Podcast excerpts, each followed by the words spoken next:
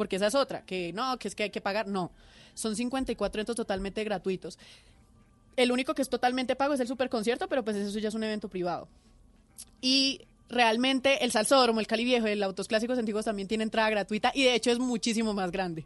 Porque cuando he en las carrozas, sí, listo, uno está ahí en la gradería, pero después cuando eso ya es de allá, mejor dicho, Recorridos, del puente para allá, Juanchito, eso, güey, madre, eso es, eso es impresionante, la gente, la alegría, y es que cuando empieza la Feria de Cali uno siente como un ambiente tan distinto en el, en el aire. Uy, ¿Ustedes sí. han ido alguna vez a la Feria de Cali, Claro, Mauricio? sí, muchas he ido veces, como Hay tres, que ir. cuatro. Y si usted Sí. que nos está escuchando Buenísima. no ha ido, tiene que ir así sea una vez en la vida, como decimos con el Carnaval de Barranquilla, como la Feria Ah, de es Manizales, hay que ir. es hermoso y es muy gratificante porque todos los artistas de su misma ciudad, que la gente, pues, o sea, uno en el Salsódromo ve que son los mismos caleños los que están ahí luciéndose. Hay una sección donde vienen extranjeros que les gusta la salsa, ahí es muy bonito, a mí me encanta. No, pues bonito y encantados están aquí, vea, todos los No, todos aquí. No. el personal de Bla. Bla. Sí, ¿no? No Venga. faltan sino unos mesecitos. Natalia, no le va a hacer ir a la ruleta porque ya estamos cortos de tiempo, pero quiero saber qué es lo que usted no ha contado en redes, que hace muy bien, pero que nadie sabe, un talento oculto que usted tenga. Desmayarme. ¿Cómo así? Sí, yo sufro de síncope. Gracias, tía eh, María Eugenia, por pasarme eso. Pero no, mentira, o sea, un talento oculto. Yo creo que el talento más oculto que tenía era cantar y me había dado susto porque tú sabes que sale una moda y todo el mundo, ay, ahora todo el mundo quiere ser cantante. Pero no, la verdad es que a mí eso me había gustado hace muchísimo rato y yo creo que era muy oculto y no lo había querido sacar. Y tenemos un chisme. Va a ser ¿Cuál, parte Tata? de un video de una canción de música popular, así que estén pendientes porque también la vamos a ver ahí. Está Natalia entonces. En- Bueno, No. mu- muchas gracias por habernos acompañado esta noche aquí en Bla Bla Blue. Ay, no me quiero ir. ¿No? ¿Se quiere quedar? quédese, Quédese. Camina. Vamos a hablar, después de voces y sonidos, acerca de un tema que es en serio. Usted que le gusta mamar gallo, pero vamos a hablar de la eutanasia. Va a estar aquí el doctor Muerte y va a hablar del tema. ¿Se queda o qué? No, ¿O ya no? me dio miedo. Dejemos así. Bueno, muchachos, muchas gracias. Natalia Giraldo, así. esta es su casa. Cuando quiera volver, siempre bienvenida. Ay, muchísimas Y gracias. la despedimos con una nueva canción de Gracie, de su Gracie Rendón. Ay, Gracie. Al lado de Mike Bahía, esta Ah, canción que se llama sí, ves. Si tu amor no vuelve. Por favor, vuelve, Natalia. Está bien. Amor, has hecho cosas que las mismas que tontice por ti. Ya no tomas sino fumas en reuniones porque ella lo pidió. Pero sé que alguien puede hacer lo mismo por mi amor. Entonces nadie va a romperme el corazón. Como lo hiciste y te largaste junto a él. Y si tu amor no vuelve, tendré que conformarme hacer un álbum con mis alegrías y todos los momentos que viví contigo. Seré un coleccionista si tu amor no vuelve. Pintando las paredes con tantos recuerdos, rayándome la vida con tanto silencio. Porque hace mucho tiempo que ya no te tengo. Y es que un maldito imbécil me robó mis sueños. Tengo herido el corazón y me sangra la canción. Ya no puedo estar sin ti. Quiero que sepas la verdad. Que no ha sido. ¿Qué se requiere para una buena conversación? Un buen tema, un buen ambiente, buenos interlocutores, preguntarles a los que saben y dejar que todos expresen su opinión. Cada noche encontraremos los ingredientes necesarios para las mejores conversaciones en Bla Bla Blue. Conversaciones para gente despierta. De lunes a jueves desde las 9 de la noche por Blue Radio y bluradio.com. La nueva alternativa. Voces y sonidos de Colombia y el mundo en Blue Radio y bluradio.com, porque la verdad es de todos. 10 de la noche, 4 minutos. Mucha atención porque la defensa de la familia de Dylan Cruz acaba de decirle a Blue Radio que espera que la investigación por este caso quede en manos de la Fiscalía tras presentar hoy una tutela ante la Corte Suprema. Juan Esteban Silva. Pues eh, Joana, buenas noches. Acabamos de conversar con el abogado Fernando Rodríguez, quien defiende a la familia de Dylan Cruz. Ellos presentaron hoy una acción de tutela ante la Corte Suprema en la que piden además que el proceso quede en manos de la justicia ordinaria, es decir, de la Fiscalía. La explicación queda al abogado Fernando Rodríguez. En la tarde de hoy radicamos ante la Corte Suprema de Justicia una tutela en contra del Consejo Superior de la Judicatura, Sala Jurisdiccional Disciplinaria, toda vez que el día 12 de diciembre de 2019, en su fallo resolviendo el conflicto de competencia, le otorgan el conocimiento de la investigación y juzgamiento de la muerte de Dylan a la justicia penal militar. Ahora será entonces la Corte Suprema quien decida quién tiene este caso.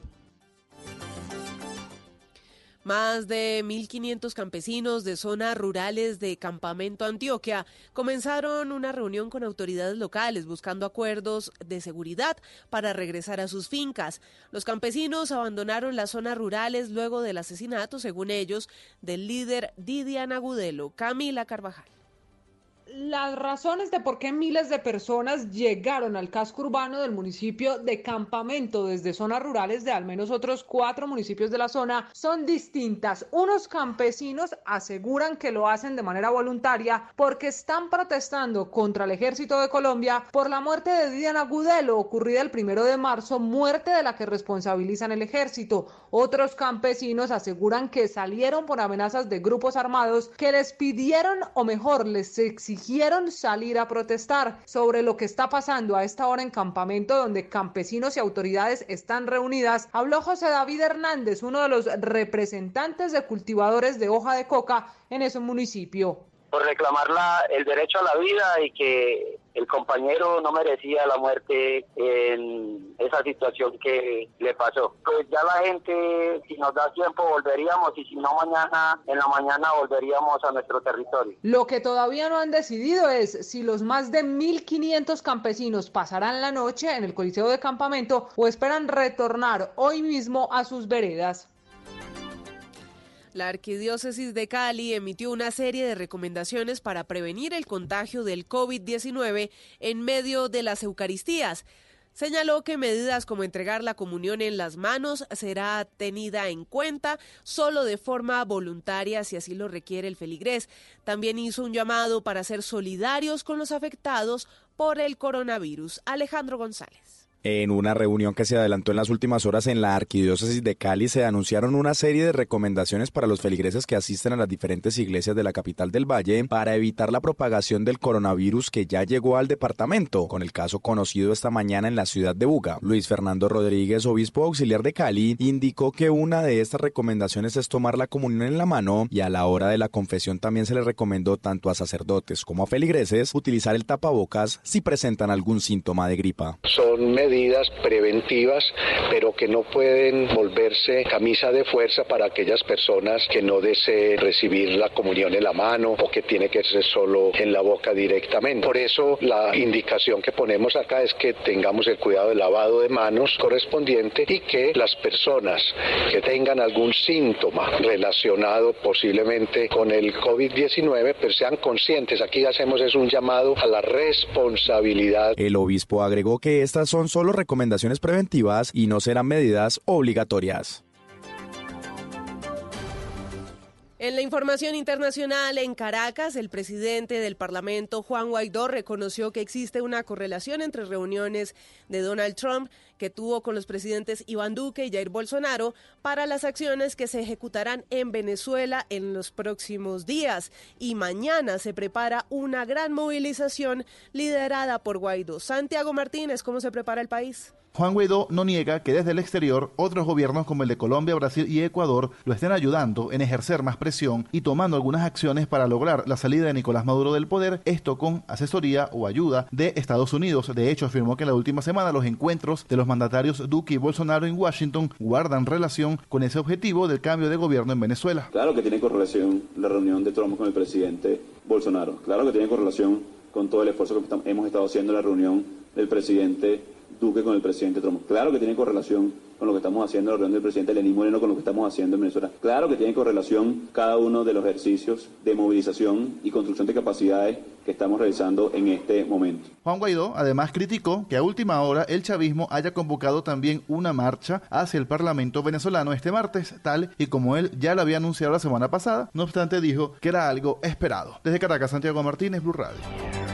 Información deportiva, el técnico de la selección Colombia, Carlos Queiroz, entregó la lista preliminar de 34 jugadores que podrían estar en el inicio de la eliminatoria. Cristian Marín. Joana, buenas noches. El técnico Carlos Queiroz dio a conocer la lista provisional de 34 jugadores para enfrentar el inicio de la eliminatoria mundialista hacia Qatar 2020. En la lista aparecen Dubán Zapata, Luis Fernando Muriel, Camilo Vargas, Santiago Arias, Daniel Muñoz, Iván Arboleda, Fran Fabra, Jorman Campuzano, Sebastián Villa, Jefferson Lerma, Steven Alzate, Jason Murillo, Eder Álvarez, John Córdoba, Víctor Cantillo, Bernardo Espinosa, Jerry Mina, Mateo Zuribe, Falcao García, John Lucumí, Johan Mojica, Juan Guillermo Cuadrado, Jairo Moreno, William Tecillo, Estefan Medina, David Ospina, Alfredo Morelos, Juan Fernando Quintero, James Rodríguez, Rafael Santos Borré, Cristian Borja, Álvaro Montero, Davinson Sánchez y Wilmar Barrios. Fran Fabra y su felicidad por ser tenido en cuenta por parte del cuerpo técnico de la selección Colón. Creo que, que se ve reflejado el trabajo que venimos haciendo, así que feliz y contento por eso. Colombia debutará en la eliminatoria el próximo 27 de marzo ante Venezuela en Barranquilla y posterior a ello visitará Chile en Santiago. Noticias contra reloj en Blue Radio. Cuando son las 10 de la noche y 10 minutos, la noticia en desarrollo. Todos los torneos del circuito mundial de judo fueron anulados hasta el 30 de abril como consecuencia de la epidemia del nuevo coronavirus, según anunció hoy la Federación Internacional de Judo. La cifra, la cifra global de pacientes muertos por la epidemia del nuevo coronavirus del COVID-19 superó el martes los 4.000, después de que China reportara otras 17 víctimas fatales en su territorio en las últimas horas. Y quedamos atentos porque el gobierno de Japón anunció hoy una asistencia de 13 millones de dólares destinada a cubrir las necesidades humanitarias de comunidades de desplazados venezolanos en los países de Latinoamérica. Ampliación de estas y otras noticias en blurradio.com. Sigan conectados con bla bla blue. El mundo está en tu mano.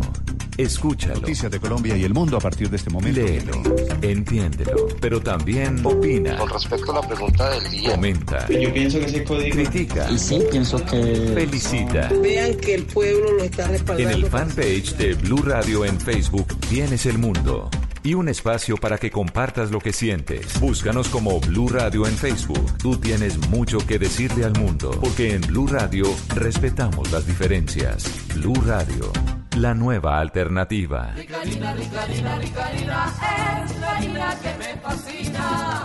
Ricarina, ricarina, ricarina, es la harina para todos. De las mejores cosechas del más puro trigo importado, traemos a su mesa Ricarina, la harina fortificada con vitaminas B1, B2, hierro, niacina, ácido fólico y todos los nutrientes que hacen las delicias de sus platos preferidos. Trabajamos pensando en usted. Si es humor. Venga, venga, venga, hermano, dígales que dejen de pitar, es que en versión dice... Espera, espera, que es que ellos toca hablarles, porque si me pone violento es una marea. Chicos, ¡hola, pito, la huevón! Juan Mamerto. Jorge, hola, aquí estoy. Está en Blue Radio. Está claro que está bien la vida diplomática del presidente Duque en Nueva York en Naciones Unidas. Pues sí mejoró, Jorge. El presidente había caído un poco en la, en el tono del- de, algunos funcionarios de su gobierno, pero rápidamente se dio cuenta que ese camino no es muy inteligente para ningún país. Los gobiernos democráticos aceptan y respetan las opiniones de la ONU y colaboran con ellas. Entonces la visita buscaba tranquilizar los ánimos desde una actitud reflexiva del presidente. Voz Populi. Sí, cuando le dicen que sí y va para el motel piensa, yo qué calzoncillo fue que me puse hoy. De lunes a viernes desde las 4 de la tarde. Si es humor, está en Blue Radio, la nueva alternativa. Estás escuchando Blue Radio, un país lleno de positivismo, un país que dice siempre se puede. ¿Sabías que con lo que pagas de arriendo puedes tener casa propia? Acércate ya a nuestras oficinas del Banco Popular. Aprovecha las tasas de interés y beneficios especiales en la Feria Positiva de Vivienda. Y dile siempre se puede a tu sueño de tener casa propia con el Banco Popular. Ven al Banco Popular. Aquí Siempre se puede. Somos Grupo Aval, vigilados por Intendencia Financiera de Colombia. ¿Qué se requiere para una buena conversación? Un buen tema, un buen ambiente, buenos interlocutores, preguntarles a los que saben y dejar que todos expresen su opinión. Cada noche encontraremos los ingredientes necesarios para las mejores conversaciones en Bla Bla Blue. Conversaciones para gente despierta. De lunes a jueves desde las 9 de la noche por Blue Radio y bluradio.com. La nueva alternativa.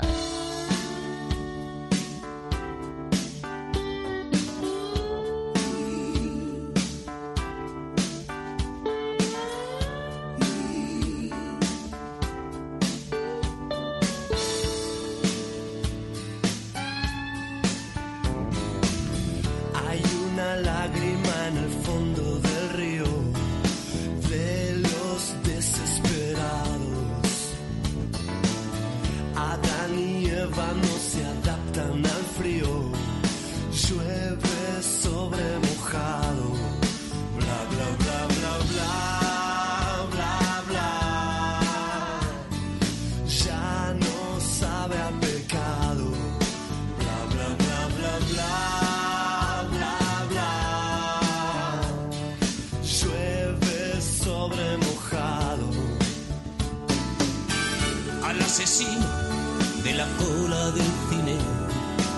padrino 2 le ha decepcionado. Los violadores huyen de los jardines. Llueve sobre mojado.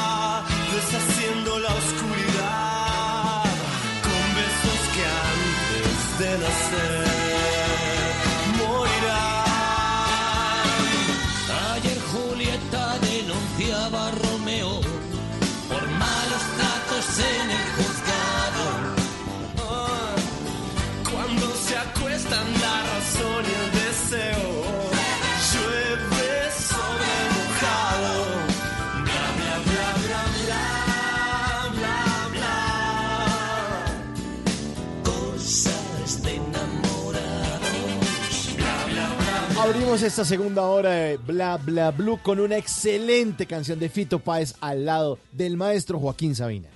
Joaquín Sabina se juntaba junto a Fito Páez, valga la redundancia, en el año de 1998 en un álbum que se llamó Enemigos Íntimos y que algunos le decían sal y pimienta por su portada, porque aparecía un salero, un pimentero, la S de Sabina, la P de Páez, y se sentaron a escribir y dijeron como, bueno, vamos a hacer un par de canciones interesantes. Se pensó en un entonces en una gira, luego de ese despegue internacional que tuvo Fito Páez después de la euforia de 1996, porque era este el sexto álbum de estudio de Fito Páez y el noveno de Joaquín Sabina.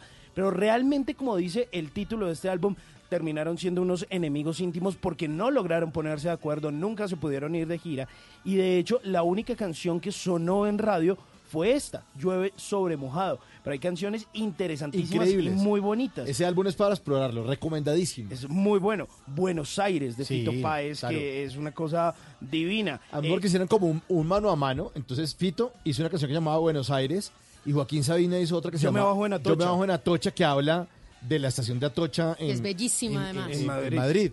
Eh, y, eh, Fito Páez escribió Cecilia, para la que era en ese entonces su esposa Cecilia Roth. Y esa, la letra de esa canción, por favor, búsquenla. Divina. Búsquenla. ¿Y, sabe cuál me fascina de, de Sabina de ese álbum? Más guapa que cualquiera, Sí. que después la hace junto a Andrés Calamaro. Pero por el momento recordamos Esta, esta, sí. aquí en Bogotá, que por lo menos hay una noche lluviosa, se llama Llueve sobre mojado.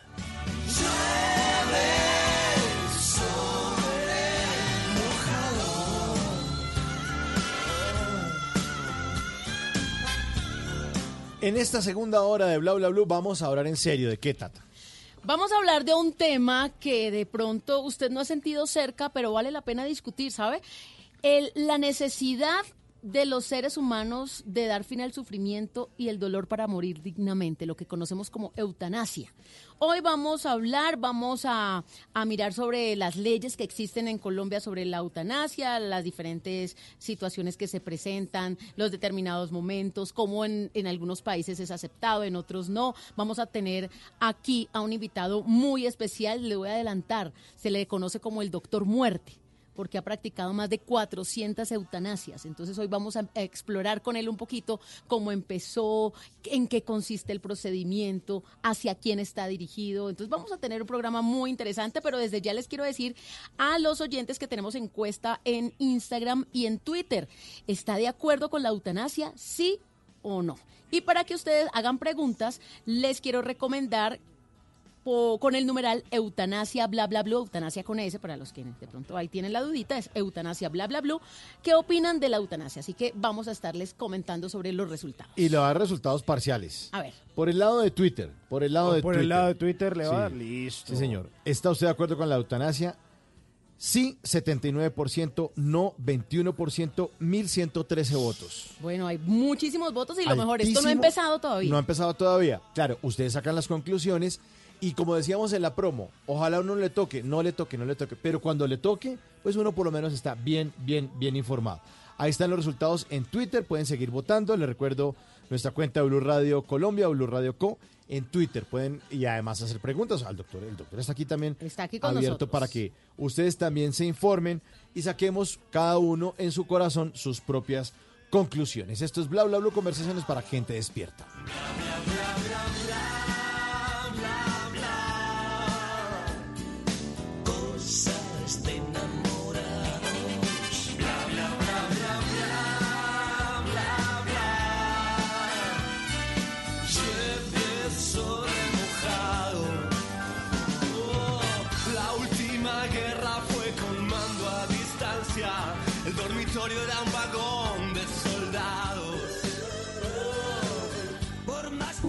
Bla bla blue.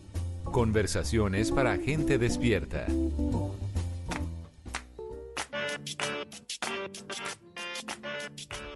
Diez de la noche, 21 minutos. Y antes de que Tata Solarte nos diga quién está dando papaya hoy, saludamos a nuestro oyente Andrés Moreno Sánchez en Manizales. Un abrazo, Abrazo para él. grande a que mi está en- Manizales del alma. En su Manizales del alma. Un abrazo para Andrés Moreno que nos reporta sintonía a esta hora.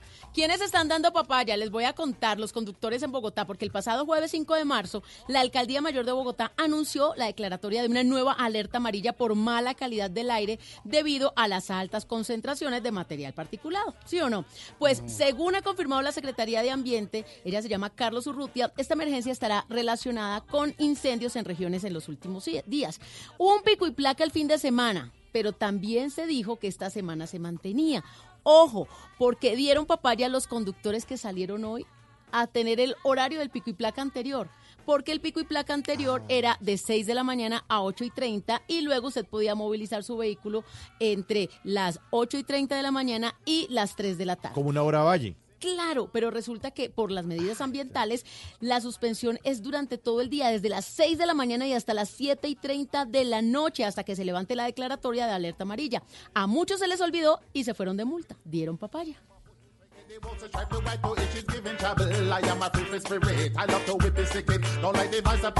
Después de China, Italia está dando papaya porque el brote del nuevo Uy, coronavirus está está afectando las duro, economías del mundo carajo. y de hecho Italia es el país más afectado de Europa. Mire, se espera una baja de 32 millones de turistas en lo que va de este abril de marzo, abril, mayo, que era una temporada bastante fuerte porque ya había pasado el invierno, entonces la gente iba mucho para allá.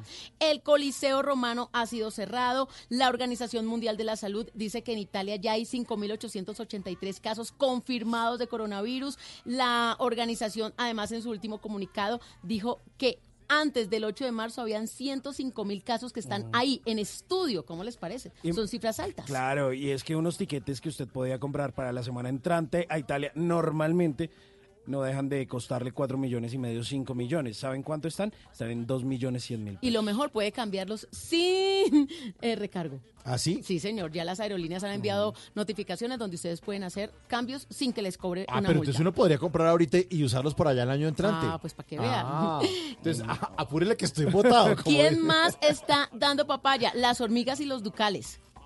¿Saben ¿Qué? quiénes son? ¿Cómo así? ¿Quiénes son Les esos? cuento, mire, la carretera conocida como la línea donde se transporta gran parte de los alimentos y mercancías en el país estaba siendo objeto de estas bandas criminales con estos nombres, las hormigas y los ducales. Resulta que estaban robando ¿qué a los es camioneros y los robos ascendían a más de 5 mil millones de pesos en plena línea entre Quindío y Tolima. ¿Saben cómo lo robaban? Miren, las hormigas a través de la modalidad de descuelgue aprovechaban el tránsito lento de los camiones por la línea, porque usted sabe que eso tiene que ir despacito, y ahí entre Calarcaya y el sector de la Uribe, ingresaban a la carrocería, que es la parte de atrás, rompían la carpa de seguridad y lanzaban la mercancía a un costado de la carretera a otros miembros de la banda, quienes estaban esperando ahí eh, mientras el vehículo seguía en movimiento.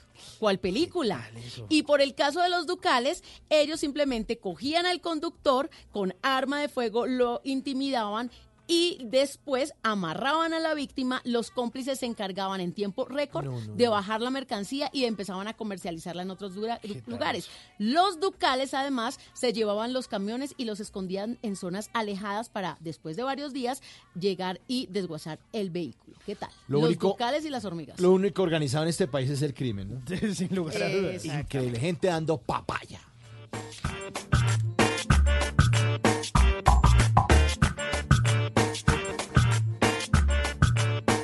Me pida que me quede esperando. Y ahora, en Bla Bla Blue, hablando en serio.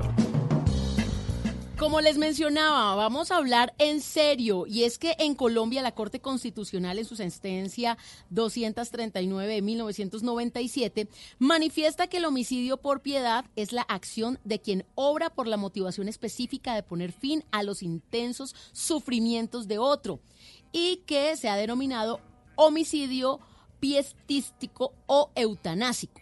Por medio de una resolución, la 1216 del año 2015, se reglamentó la eutanasia en Colombia y se creó un protocolo médico para la aplicación de la eutanasia. Ustedes siguen opinando con el numeral eutanasia bla bla blue y en Twitter está de acuerdo con la eutanasia sí o no. Hemos invitado al doctor Muerte pero él es doctor Gustavo Quintana. Ya lo conocen así porque ha practicado más de 400 eutanasias. Vamos a conversar con él porque él dice y nos lo va a ratificar que esto es un acto de amor y vamos a ver qué tan cierto es y que los oyentes también, obviamente todas las opiniones van a ser respetables el día de hoy. Así que, doctor, bienvenido, Gustavo Quintana, encargado de todo el tema del cuidado de los ancianitos. Usted tenía esto claro desde hace mucho tiempo, hizo una especialización en derechos humanos y por eso ha conocido a la persona en todo su esplendor. Bienvenido a Bla Bla Blue. Muchas gracias. De verdad que el que la gente que nos oye pueda tener una diferente opinión de que lo que este médico hace no es matar con sevicia, es matar con amor. O sea, fíjense ustedes que cuando un asesino le quita la vida a alguien, esa persona está deseando vivir. Igualmente, cuando un sicario le quita la vida a alguien, ese alguien también está deseando vivir. Pero cuando yo le quito la vida a alguien, que es el, fundamento de la sentencia 239 de la Corte Constitucional, le quito la vida a alguien que me está pidiendo que lo ayude a descansar y con eso obtiene su muerte para no someterse a una agonía dolorosa y sobre todo a una agonía donde pierde completamente su dignidad. Doctor Gustavo Quintana, pero usted cómo llega a entender que esa es su finalidad en la vida? ¿Qué le pasó? ¿En qué andaba usted cuando dijo, no, yo me tengo que dedicar a esto? Es muy curioso. Fíjate que yo empecé a hacer eutanasias hace aproximadamente 38 años, sin tener la más remota idea de que eso estuviera penalizado. Después me, entendé, me enteré de que había un artículo en, en- en el Código Penal, el 3 algo no sé qué, que decía que aquel que le diera muerte pietísticamente a un enfermo tendría una condena que estaba entre los 3 y los 6 años.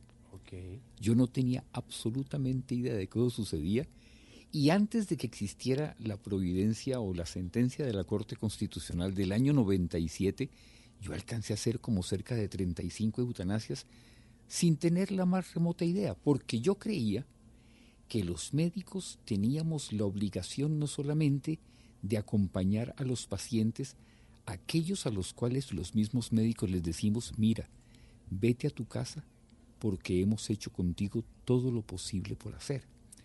Ya no hay ni medicina, no hay cirugía, no hay quimioterapia, no hay radioterapia que puedan devolverte la salud.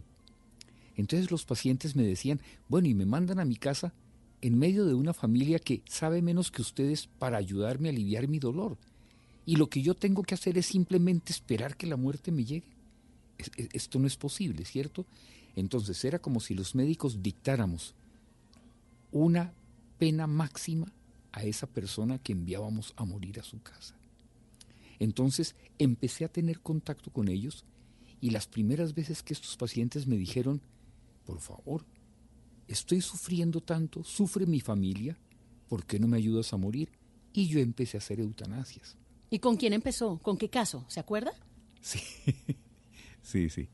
El primer caso que tuve de eutanasia fue de una mujer que tenía 59 años. Ella había estado en el Instituto Neurológico que tenía sede en la Universidad Javeriana, en la parte de arriba. En ese entonces le diagnosticaron a ella que tenía un tumor cerebral, pero ese tumor cerebral en el momento en que se lo diagnosticaron, se lo diagnosticaron porque ella empezó a perder el equilibrio, empezó a repetir ciertas cosas, perdió habilidad para ciertos movimientos de sus manos, fue al instituto, le hicieron el diagnóstico y le dijeron, la podemos operar y podemos retirar todo ese tumor. Entonces, tres años después, ella seguía con controles cada año. A los tres años, ella volvió a sentir los mismos síntomas de pérdida del equilibrio, eh, irregularidad para acordarse de ciertas cosas. Volvió a la- a al Instituto Neurológico y en ese momento le dijeron, mire qué pena, pero ni siquiera la podemos intentar, porque su tumor está ahora alojado en el tronco cerebral. El tronco cerebral es una parte del cerebro en la cual residen todas las funciones sobre las cuales no tenemos voluntad. O sea, si tú le dices a tu corazón detente, el corazón no se detiene, él sigue andando. Si tú le dices a tu diafragma deja de respirar, tampoco. Tú puedes aguantar la respiración durante cinco minutos y a los cinco minutos vuelve y se inicia tu respiración. Tú no le puedes decir a, tu estómago que no absorba alimentos. Los metabolismos de nutrirnos son también involuntarios. También el hígado eh, funciona porque tiene que hacerlo con, con, con unas, por las instrucciones del, del, del tallo cerebral. Igual el riñón. Entonces, estas personas que llegaban a su casa a sentarse a esperar la muerte era una situación supremamente complicada. Entonces, esto hizo que la Corte Constitucional, con una ponencia del doctor Carlos Gaviria, ¿se acuerdan de ustedes del Papá Sí, Noel? claro, claro. Que fue candidato a la presidencia. Sí, sí, claro. Un humanista, un humanista como pocos ha habido en, en- en este, en este país. Hicieron, hizo la sentencia y dentro de la sentencia dice lo siguiente, en este momento el Estado le devuelve al individuo la autonomía sobre su propia muerte. Aparte de que fíjense ustedes que desde que uno tiene uso de razón, uno empieza a hacer de su vida lo que a bien le place. Porque no hay una ley que diga, por ejemplo, que los Mayorga tienen que, ser, tienen que ser arquitectos o que los Mejía tienen que ser médicos. No, Entonces la persona puede decidir sobre su final, pero solamente si está en etapa eh, terminal de una enfermedad o en qué momento. Sí, de acuerdo a la ley, solamente en, en- en una etapa final, cuando ya ese enfermo terminal está desahuciado, ¿sí? porque es eso, el desahucio. ¿Qué es el desahucio? Decirle, no hay nada que hacer contigo, ¿cierto? Ni siquiera en medicina alternativa, ni siquiera la medicina alternativa te puede devolver salud. Bueno, hay que, hay que tener en cuenta que todos nos morimos, no hay un ser humano inmortal.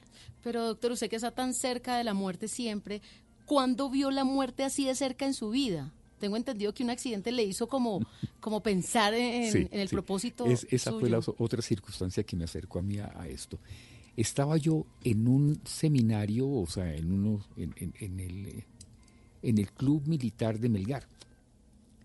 Terminando ese seminario, yo salí af- afuera porque quería buscar un hotelito cerca donde pudieran bajar mis hijos, que eran pequeños en ese momento, y eran como las seis y media de la tarde. Un vehículo me encandiló, no vi nada, solamente oí un gran ruido y yo sospecho que yo perdí el conocimiento por un enorme golpe, atropellé por la parte de atrás a un caballo.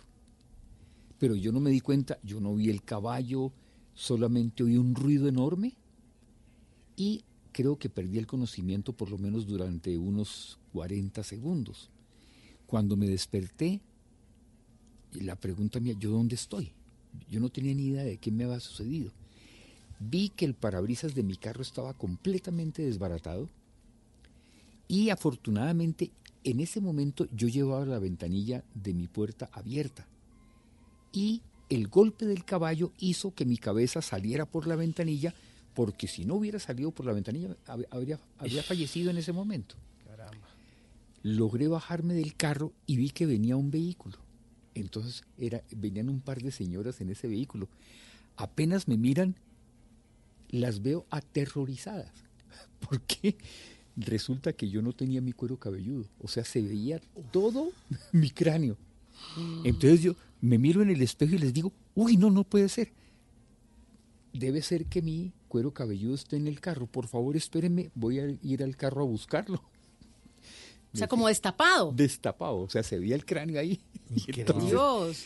entonces, volví al carro, no encontré absolutamente nada y de pronto sentí que en la parte de atrás estaba recogido todo mi cuero cabelludo. Me lo eché hacia adelante, me coloqué un pañuelo porque las señoras estaban aterrorizadas de ver como un espanto ahí. Ellas me trajeron al, al- al- al club militar. Los médicos que estaban allí no sabían ni qué hacer conmigo. Alguno dijo, pidamos una ambulancia, tenemos que llevarlo al hospital. Me llevaron al hospital de Girardot.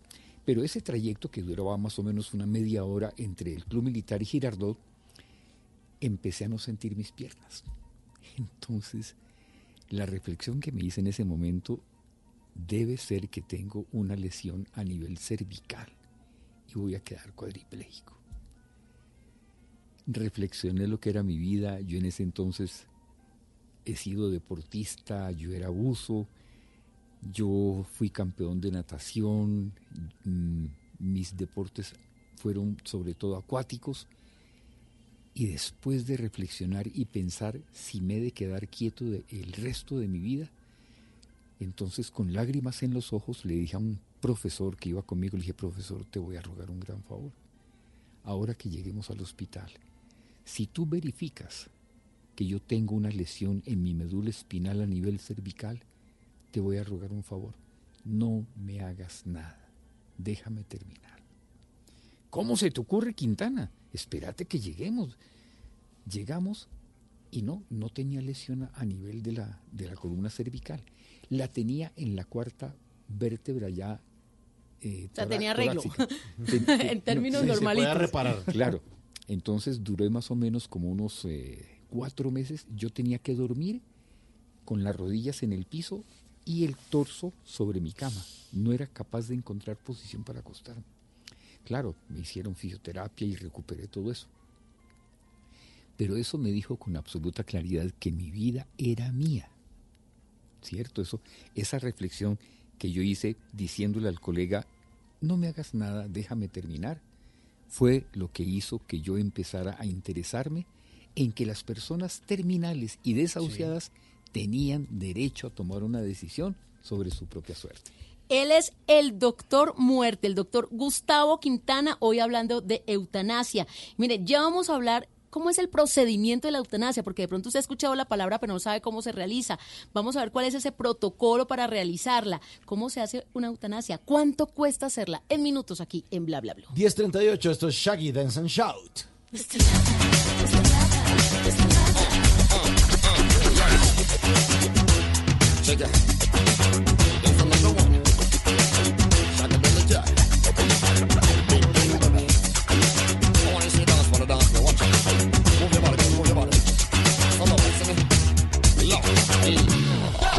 To this, let me see you jump and twist. Pump the fist, cause you know it's hard to resist. That's how you know you're rolling with the love specialist. Feel the vibe, put the groove in the hips. The night is young, so make a roll with the fun. You got some gum, Take it out, give me some. Cause I'm about to play an old girl like a drum. She's the shaggy task force all said and done. Girl, what you gonna do with all that body? Get for the thing before you hurt somebody. Do it, baby.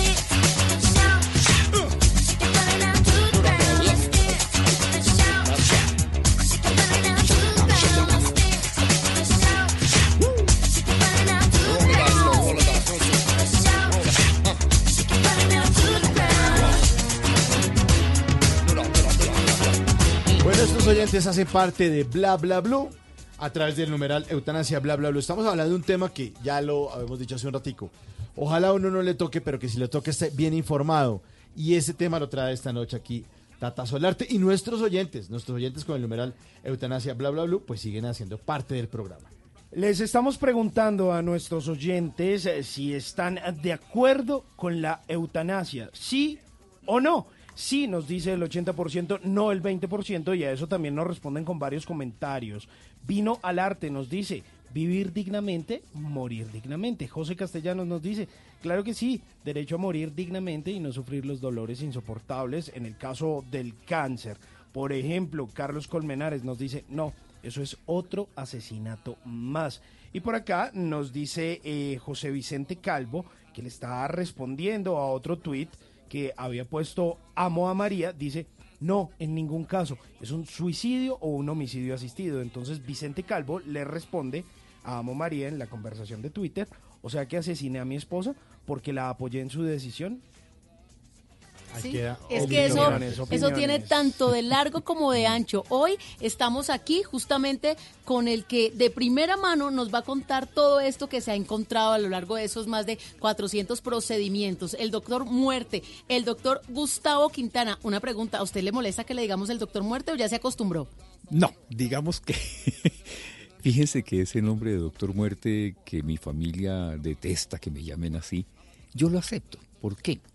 Siempre que se habla de que hay un doctor que da la muerte, eso hace que la gente pare oreja.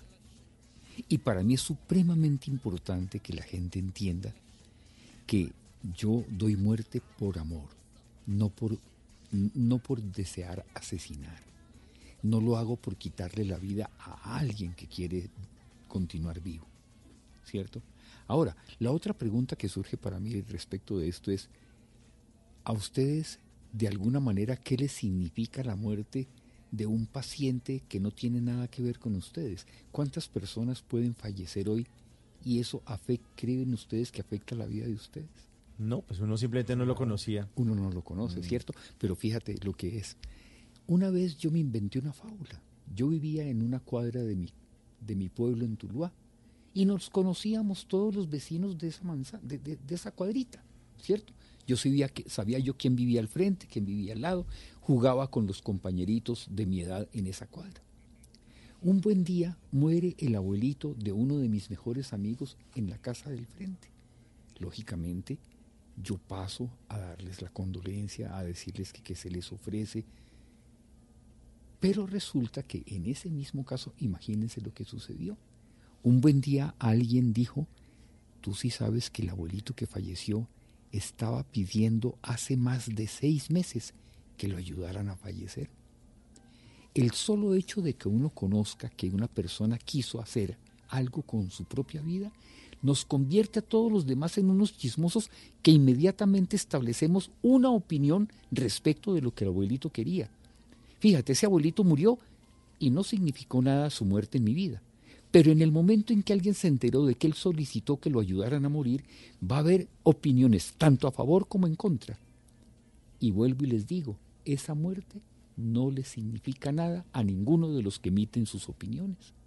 O sea, Los el- que más hablan son los que menos tienen que ver. Exactamente.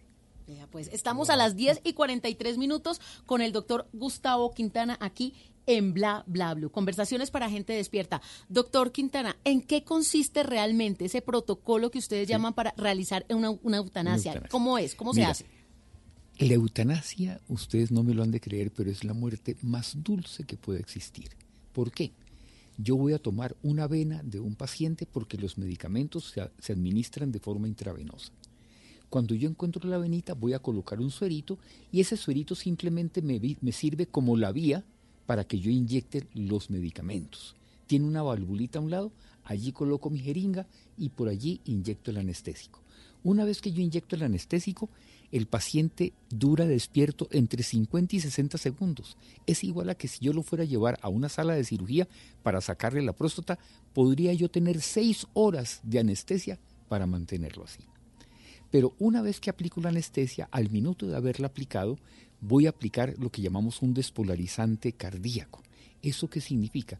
Ese es, ese es otro medicamento que por medios bioquímicos va a detener el corazón en diástole, o sea, ni siquiera en una contracción. No le va a producir ningún infarto ni ningún dolor. Y el paciente, aún si hubiera un infarto, no lo podría ni sentir. Una vez que se inyecta el despolarizante cardíaco, ya el metabolismo del paciente va a continuar consumiendo todo el oxígeno presente en su sangre. ¿Y saben en cuánto tiempo lo consume? ¿En cuatro minutos. En cuatro minutos se le acaba a uno la gasolina. Es igual que al carro al que se le acaba la gasolina. Si no le pones de nuevo gasolina, no puede seguir andando. O sea que en cinco minutos el procedimiento está. El procedimiento está completo entre 6 y 10 minutos. Imagínate eso. ¿Qué sucede en ese momento? Cuando yo verifico que el paciente ha detenido su pulso y ha consumido su oxígeno, que se percibe esto con un pulsoxímetro eléctrico muy sensible, me pongo a hacer el certificado de defunción. Y yo vuelvo a revisar ese paciente a, a los 30 minutos porque hay un número que es 23 minutos y medio. Si antes de los 23 minutos y medio se le vuelve al paciente a suministrar oxígeno, se le da respiración boca a boca, se le hace masaje cardíaco, él reviviría con la misma posibilidad mental que tenía. No entraría en coma. ¿Cierto? Entonces yo lo vuelvo a revisar cuando han pasado 25 o 30 minutos para estar absolutamente seguro de que mi paciente de hecho ha fallecido. Porque muchos de ellos me dicen, ole, no me vas a dejar a mí en una catatonia que cuando yo siente el fuego de mi cremación lo sufra. No, yo tengo que salir de la casa de mi paciente con la absoluta certeza de que su muerte ya se ha producido. Porque ya a los 30 minutos ese pulsoxímetro no te mostrará ningún pulso ni te mostrará ninguna concentración de oxígeno. Doctor Gustavo, usted antes de, de poner el suerito, eh, ¿usted habla con el paciente si el paciente es consciente? Claro, no, yo hablo con los pacientes muchas veces hasta seis meses antes. O sea, la preparación de un paciente para hacer una eutanasia, lógicamente se requiere que sea un enfermo terminal y desahuciado, ¿cierto? Y que ese paciente tenga la posibilidad de decir que él desea suspender su propia vida. Fíjense que las condiciones de la Corte Constitucional son muy pocas. La primera condición, condición es que haya un paciente terminal desahuciado. La segunda condición es que ese paciente manifieste en algún momento su deseo de no continuar viviendo reiteradamente. Eso está Al- dentro del protocolo, ¿no? Eso y eso quedan documentos firmados. Pueden quedar documentos firmados, lógicamente, y entonces muchas veces le decimos al paciente, haga ante una notaría lo que se llama una voluntad. voluntad, final. Una voluntad final. Antes lo llamábamos testamento final, pero el testamento es para destaparlo después de la muerte. No, este es un acto de voluntad que se manifiesta con el paciente consciente. ¿Cierto? Entonces los pacientes lo pueden hacer autenticar y deben dárselo a alguien de su familia porque si en algún momento ellos ya no tienen la forma de expresar que quieren morir, el documento sirve como el respaldo de su propia voluntad. Sí. Y, y en esos casos de enfermedad terminal, hay una forma en la que la notaría eh, se hace cargo de eso, porque de pronto si uno tiene enfermedad terminal ni siquiera alcanza a ir a la notaría a hacerlo. Sí, ¿Hay muchas manera veces, de hacerlo? Sí, muchas veces las notarías envían, un emisario de la notaría para que el paciente haga su voluntad. Eso hace parte entonces de ese protocolo. Usted llega, eh, ya la familia sabe, obviamente, generalmente el paciente está solo o está acompañado con su familia para dar esa despedida. ¿Cómo es ese momento? Pues les cuento, yo inicialmente yo me encerraba solito con el paciente porque yo no sabía, o sea, al principio utilizábamos unos anestésicos que producían alucinaciones y movimientos en el paciente. Y sí, la familia se queda con esa imagen. La familia terrible. se quedaba con esa, con, con- esa imagen terrible de la muerte de su ser querido. Entonces yo esperaba hacerlo todo, pero hoy en día tenemos unos anestésicos tan potentes que toda la familia y todo el que el paciente desee que lo acompañe debe estar presente. Claro, porque somos que si- se quedó dormido el abuelito. Se y- quedó dormido. Y ahí quedó. Ay, Dios mío. Y después de eso ya empieza todo el tema donde usted se despide, ya la familia queda... Yo le digo al paciente, Ajá. inclusive, aún en el momento de llegar a hacer su eutanasia, por una fecha que él mismo fija, no soy yo Ah, quien fija la escoge fecha. la fecha. Él escoge la fecha. Pero aún ese día yo le digo, mira, aún es momento de que si por alguna razón tienes dudas o tú quieres, deseas todavía vivir, estás en ¿Y libertad. ¿Se han de arrepentido? Nunca. Nunca. Nunca. No, es que cuando uno está sufriendo con una enfermedad. Una enfermedad, o sea, eso- es que. eso- sí. el Pero como también dolor- está el tema del milagro, muchas personas son demasiado eh, católicas o tienen demasiada fe y creen que de pronto se les va a hacer el milagrito, que van a salir de esa situación, se aferran a algo. También puede pasar, ¿no? pero nunca he visto que suceda un milagro. O sea, yo creo que la única vez fue a Abraham que Dios le dijo, no vayas a sacrificar tu hijo y detuvo el, el- el homicidio que iba a cometer Abraham. Pienso que es la única vez que yo recuerdo históricamente que eso sucedió. Pero lógicamente, fíjate, ¿cuántas gentes ruegan a Dios, por favor, baja a llevarme? Sí, apiádate de mí, señor, por Apiádate favor. de mí. Sí. Y el- Dios jamás accede a esa petición. Nunca. Doctor Gustavo Quintana, una preguntita que, que nos hace aquí un oyente. ¿Cuánto cuesta hacer una eutanasia? Eso es para gente con dinero, eso, es- eso, eso no, No. lo cubre el seguro. ¿Cómo funciona? De hecho, lo estaría cubriendo la propia seguridad social.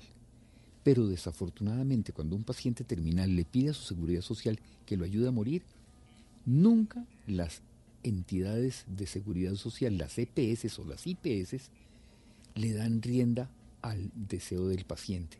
Y muchas veces los pacientes mueren antes de que se les dé alguna definición.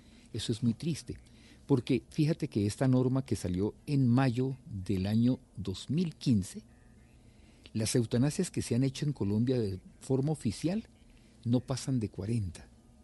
¿Cómo se puede pensar que en un sitio como Colombia, donde mueren diariamente no menos de 100 personas, no haya muchas de ellas que hubieran querido tener un, final, por lo menos al, al menos sin dolor?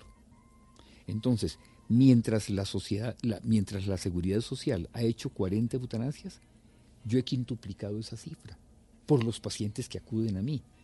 Ahora, en cuanto al precio, desafortunadamente, los medicamentos nunca me permitieron a mí importarlos. Son medicamentos que solamente se importan para las clínicas.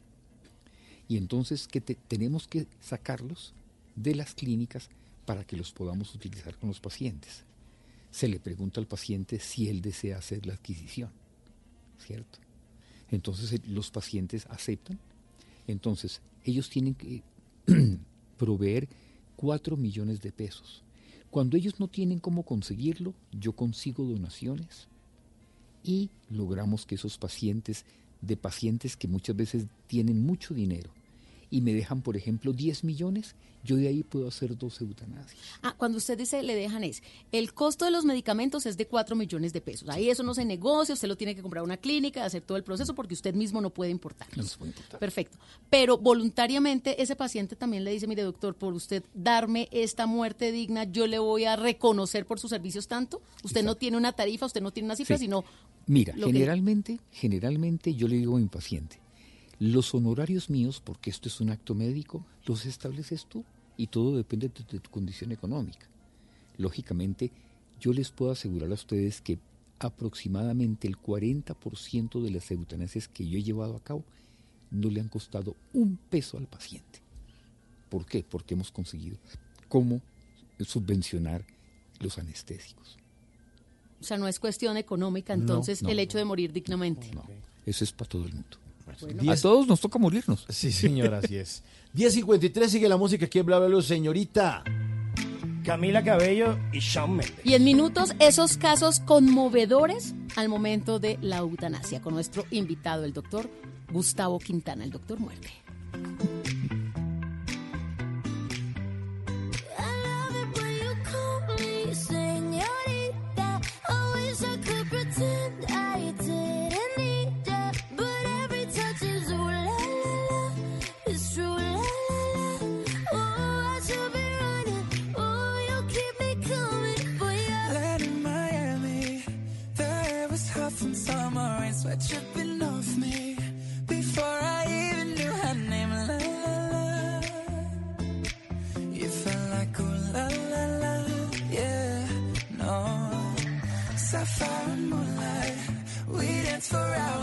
Same tequila sunrise. Her body fit right in my hands, la la.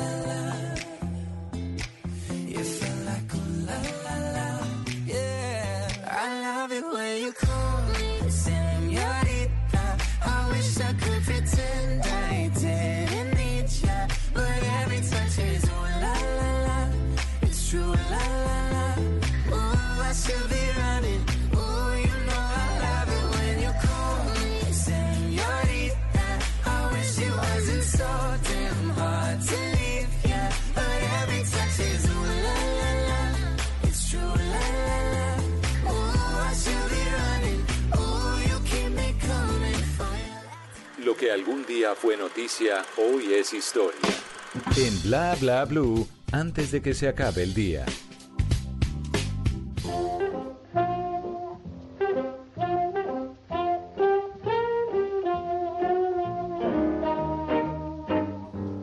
Antes de que se acabe el día, vale la pena recordar que un día como hoy, pero del año 1934, nació Yuri Gagarin, cosmonauta soviético. Inició sus estudios en el año de 1941 y a la edad de 7 años tuvo que interrumpirlos debido al estallido de la Segunda Guerra Mundial. En su juventud se incorporó al Centro de Aprendizaje de Cadetes de las Fuerzas Aéreas Soviéticas en Noremburgo, donde se graduó como piloto en el año de 1957. Para 1960 ingresó al Partido Comunista como miembro pleno y fue seleccionado para formar parte de la promoción de cosmonautas, por lo cual tuvo que entrenarse pero en secreto. El 12 de abril de 1961 se convirtió en el primer hombre que viajó al espacio a bordo de la nave Vostok, que hizo una sola órbita alrededor de la Tierra a do- 27.400 kilómetros por hora. El vuelo duró una hora y 48 minutos. Luego de la hazaña, el 3 de octubre de 1961, en un sanatorio de Crimea, se hirió gravemente, pero eso sí, al saltar ebrio por un segundo piso tratando de esconderse de su esposa cuando ella lo sorprendió seduciendo a una enfermera. Yuri Gagarin eh, murió el 27 de marzo de 1968 al estrellarse en un avión durante un vuelo de entrenamiento. En su memoria hay un cráter con su nombre en la cara oculta de la luna. Antes de que se acabe el día, un buen viaje a las estrellas esté donde esté, sea hoy en día polvo de estrellas, este cosmonauta Yuri Gagarin.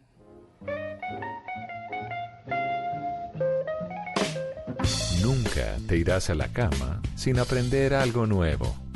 Bla Bla Blue.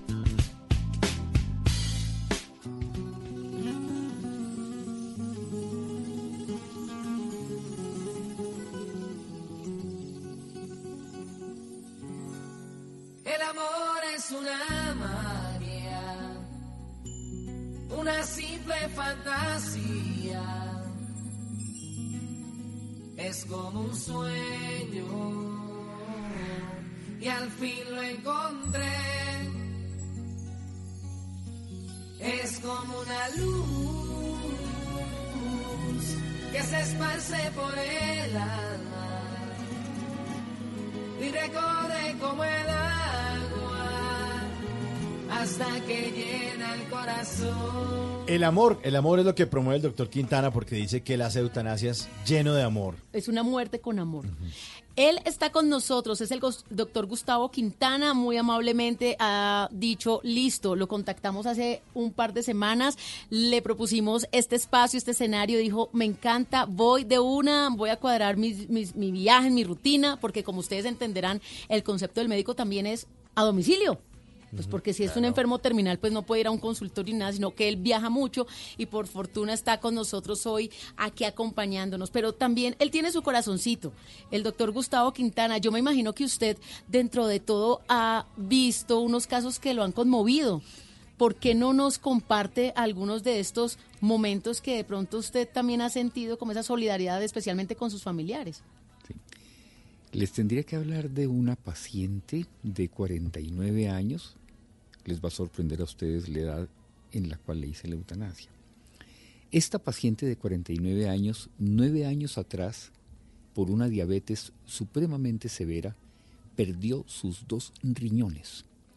Llevaba nueve años asistiendo a diálisis y cada día de por medio tenía que ir a que le hicieran su diálisis y regresar a su casa. Lógicamente, con su diálisis ella podía tener más o menos una vida normal, podía desplazarse y todo eso. Pero resulta que cuando me llamó, lo hizo porque hacía 15 días había quedado ciega. Entonces me dice, mire doctor, a mí no me queda otra alternativa que aceptar que tengo una diabetes tan severa, ¿cierto?, que me ha llevado a la ceguera. Si no es porque en este momento vivía en una casa de inquilinato en el barrio Las Ferias. Una mujer muy sencilla, pobre. Afortunadamente, aquí, una de las personas que convive conmigo me puede llevar cada día de por medio a que me hagan la diálisis. Y yo por eso he podido continuar asistiendo a ello. Pero resulta, doctor, mire mis pies. Le miro los pies completamente negros de los tobillos para abajo. O sea, la diabetes acabó con la circulación periférica de esta paciente y me dice, doctor, y dentro de tres semanas me van a amputar por encima de mis rodillas para que yo pueda seguir viviendo. Pero doctor, esto me pone a pensar que ¿quién en ese entonces me va a llevar al sitio donde voy a hacer mi diálisis? Si ciega, escasamente alguien me llevaba. Sin pies, ¿quién me va a llevar? Entonces le dije, no, sí, tienes toda la razón. O sea, tú eres un enfermo terminal, eres un enfermo terminal desahuciado y tú tienes todo el derecho de tomar tu decisión y pedirme que te haga la eutanasia. Me dijo, sí, doctor, para eso es que lo he llamado. Eso fue un lunes. Y me dijo, ven el viernes para que ese viernes a las 9 de la noche hagas mi procedimiento. Llegué ese día faltando cinco minutos para las 9 de la noche. Ella se sorprendió mucho, me dijo, doctor, usted tan puntual. Por favor, siéntese en la salita que estoy esperando una amiga que me viene a acompañar. Tómese un tintico y ya enseguida puede entrar a mi habitación para que hagamos el procedimiento. Sí, señora, a las nueve de la noche, toc, toc, toc, llegó su amiga. Se encerraron las dos en su cuarto. Se demoraron como unos diez minutos. En ese momento me dice, doctor, ya puede seguir. Qué enorme la sorpresa mía cuando yo entro y encuentro que la señora que vino a acompañarla vino a maquillarla. Le puso su mejor ropita de noche, una pijamita única que tenía y le puso los dos únicos aretitos de oro para que ella terminara su vida. Y me dice, doctor, así como usted me ve de bonita, así es como quiero enfrentarme a mi muerte. Miren, me inundó el llanto. Claro. Yo no podía, o sea, digo yo, ¿cómo es posible que una mujer de esta categoría, de, de su cultura, pudiera surgir alguien que es capaz de decirme que así bonita es como quiere enfrentarse a su propia muerte. ¿no? Me, puse a llorar, no, no fui capaz de continuar adelante. Tocó que pasara por lo menos un cuarto de hora, me calmé y no era capaz ni de tomarle la vena. Al fin pude tomarle la vena y le hice su procedimiento, ¿cierto? Ahora, para mí que una persona de su condición social, de su humildad, de su resignación de saber que no podía ni siquiera obligar a sus propios hijos a que cambiaran su vida para que la cuidaran y la llevaran, porque no tenían ni en qué, para llevarla al sitio de, su diálisis. Esto me dejó absolutamente conmovido, o sea, que una persona de esta categoría tenga semejante dignidad para desear su muerte es algo que aleccionó toda mi vida. Él es el doctor Gustavo Quintana, a quien le agradecemos esta noche por compartir todo lo que tiene que ver con el tema de la eutanasia y yo creo que hoy nos ha sensibilizado a todos, hemos conocido más a fondo y obviamente se respeta los que están a favor y los que están en contra. Pero a usted, doctor, le damos las gracias por haber compartido con los oyentes de Bla Bla Blue. Mil gracias. 11 de la noche, tres minutos. Viene Voces y Sonidos y volvemos con todos ustedes. Viene la Tatateca, Tata Solarte nos va a hablar de Bella Chao, la canción de la casa de, de papel, que viene con su cuarta temporada. Y las llamadas de todos ustedes en el 316-692-5274. Esto es Bla Bla Blue. Ya volvemos. Ay,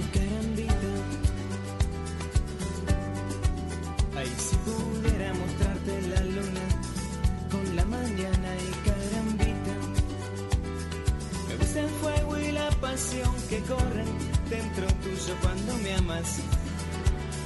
Me gusta cuando extraño bien tu piel, tu simple ausencia me desarma. Ay, carambita. Ay, si pudiera prender mil velas con el alba y carambita. No quiero que derrames el cristal tan precioso de una lágrima. Y siento que esto crece como un árbol, verde fuerte y nunca para. Y eres tan hermosa afuera como la montaña. ¿Qué se requiere para una buena conversación? Un buen tema, un buen ambiente, buenos interlocutores, preguntarles a los que saben y dejar que todos expresen su opinión. Cada noche encontraremos los ingredientes necesarios para las mejores conversaciones en Bla Bla Blue. Conversaciones para gente despierta. De lunes a jueves desde las 9 de la noche por Blue Radio y bluradio.com. La nueva alternativa. Voces y sonidos de Colombia y el mundo en Blue Radio y bluradio.com. Porque la verdad es de todos. Ya son las 11 de la noche, 5 minutos. Soy Javier Segura y esta es una actualización de las noticias más importantes de Colombia y el mundo en Blue Radio. Tras permanecer un mes en cuarentena en una provincia de China donde se registraron casos de coronavirus, Andrés Felipe Nado por fin llegó a Barranquilla. El docente de lenguas extranjeras fue sometido a rigurosos controles y arribó sano a la capital del Atlántico. Daniela Mora. Este lunes, en un vuelo procedente de Jilin, la provincia del norte de China, donde permaneció durante 30 días en cuarentena por el registro de casos de COVID-19, el barranquillero Andrés Felipe Henao Díaz finalmente llegó a Barranquilla. El hombre de 33 años, que desde hace seis meses llegó al continente asiático a dictar clases de inglés, fue recibido por su mamá en el aeropuerto Ernesto Cortizos, donde confirmó que su arribo a la capital del Atlántico se dio en condiciones saludables. Antes, durante y también después del viaje, preguntando en dónde estaba, si le habían hecho eh, chequeos con anterioridad, viendo que no tuviera obviamente fiebre, ningún tipo de síntomas, porque de todas maneras igual hubiera permanecido en cuarentena por lo menos 15 días más. Aquí no, pero todo fue hecho en Bogotá, obviamente en Madrid, en los Emiratos Árabes y en China también. El barranquillero reveló que debido a la crisis no tenía recursos económicos para comprar los tiquetes que le permitieran regresar a Colombia, los cuales fueron financiados por un grupo de colegas de la Universidad del Norte.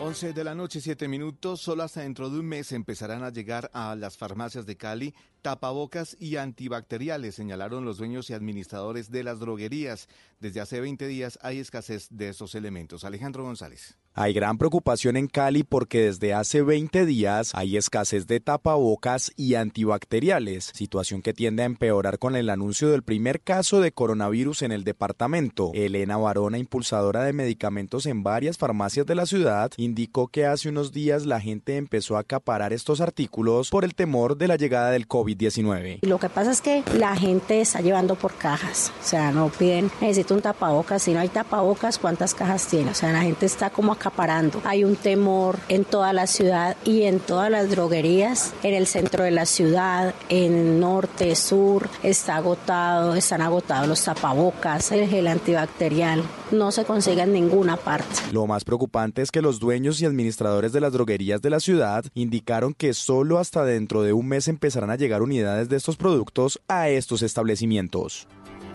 Gracias Alejandro. Y las autoridades de salud de Cartagena aseguran que no existe ningún riesgo por el arribo de 100 turistas italianos porque todos pasaron los registros sanitarios a su llegada al país en Bogotá. Blue Radio habló con algunos de ellos quienes aseguran que provienen del sur de Italia y no del norte de ese país donde se han presentado los brotes de coronavirus. Dalida Orozco. Francesco Campolongo y Andrea De Rosa son dos de esos turistas italianos que se encuentran de vacaciones en Cartagena. Ellos aseguran que provienen del sur de Italia y no del norte de este país, donde se han presentado los brotes más fuertes de COVID-19. Nosotros somos un grupo muy 150 personas dall'Italia, pero el problema en Italia está al norte, no al sur. nosotros somos del sur de Italia, Calabria, Sicilia. Sobre los controles migratorios y sanitarios que le realizaron a su ingreso al país el pasado 6 de marzo, los turistas señalaron que fueron normales y que a su llegada al hotel en Cartagena también les consultaron sobre su estado de salud. Solo preguntato, però non controllo con febbre, no. Solo preguntato se estaban, la- todo el grupo estaba bien, pero no problema. El director del Departamento Administrativo Distrital de Salud de Cartagena, Álvaro Fortich, dijo en la mañana de hoy que este grupo de turistas había pasado todos los controles sanitarios a su llegada a Colombia en la ciudad de Bogotá y que se están solicitando reportes diarios a los hoteles sobre posibles señales de alerta. 11 de la noche, 9 minutos. En Antioquia, la fiscalía busca a las posibles víctimas de un presunto depredador sexual que habría abusado de mujeres en el norte y oriente de Antioquia. El capturado, que ya fue enviado a la cárcel, tiene 32 años. Mateo Zapata. Precisamente la Fiscalía General de la Nación comenzó ya la investigación de posibles víctimas de ese presunto depredador sexual que habría abusado de mujeres en el norte y también en el oriente de Antioquia. Uno de los casos registrados ya por la Fiscalía ocurrió el pasado 10 de octubre del año pasado en el municipio del Carmen de Iboral. Allí este hombre de 32 años abusó de una mujer de 31 años, quien lo denunció y por este caso pues el hombre fue capturado el pasado 5 de marzo en el municipio de Venecia, allí en el suroeste del departamento de Antioquia. Según las autoridades, la Fiscalía está eh, analizando si en contra de este hombre debe haber más denuncias, porque a través del sistema de asociación de casos Watson, pues la Fiscalía entonces estableció que el mismo modus operandi habría sido utilizado para cometer otros actos delictivos, no solo en el oriente, sino también en el norte y en el nordeste del departamento de Antioquia.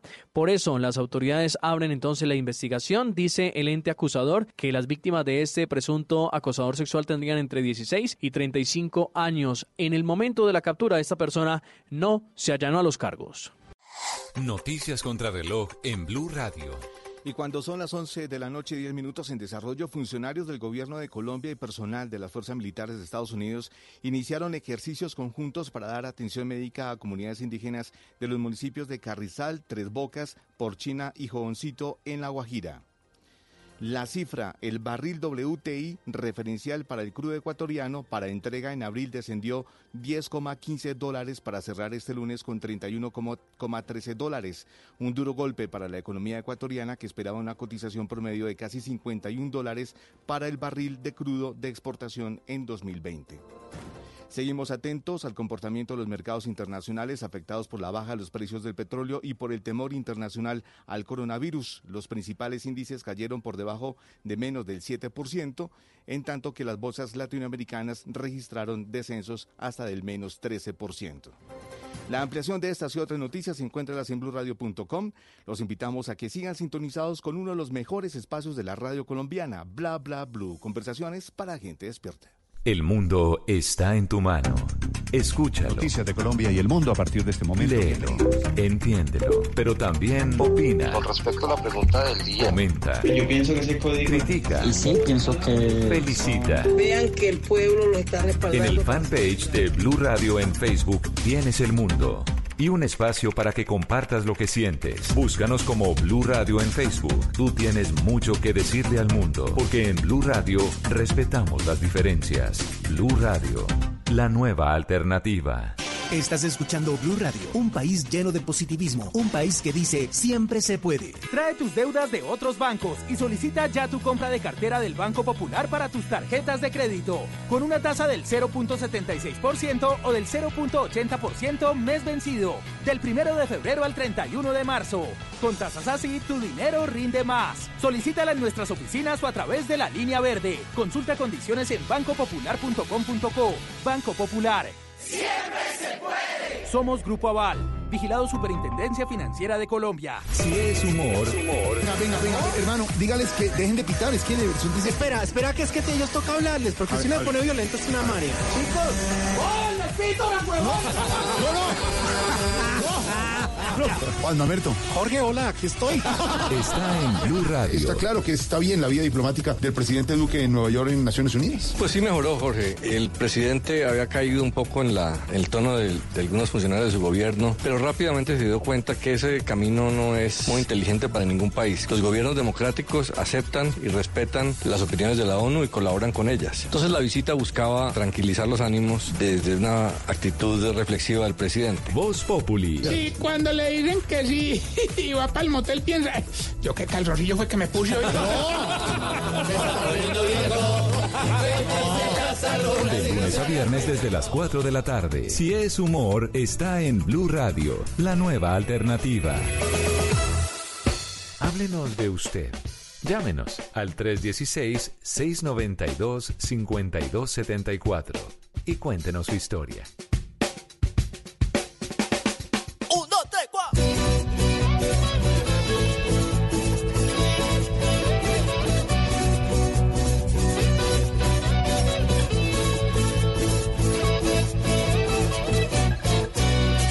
El niño de Crestona, punqueta, me miro fijamente, punqueta, sobre la carretera, punqueta, le colgaba una teta, punqueta, sobre la carretera, punqueta, le colgaba una teta, punqueta, con sus converse de colores, la vaca punqueta fumaba flores, tenía un piercing en la nariz.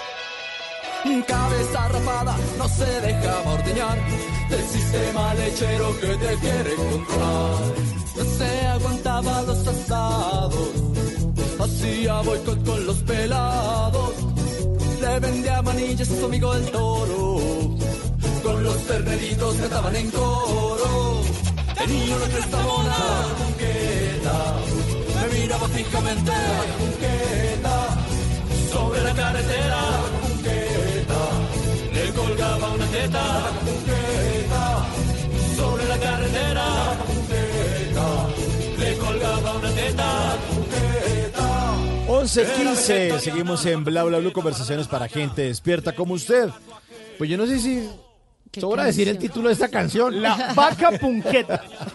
No me la Pero está imagino. bueno. O sea, Está como bueno. con las punteras, una, va- Sí. una vaca con cresta y una vaca que tiene su cresta de pronto verde o fucsia. Sí, pues ahí dice que tiene Converse, que come flores, que bueno, es- Y toma chamber. Sí.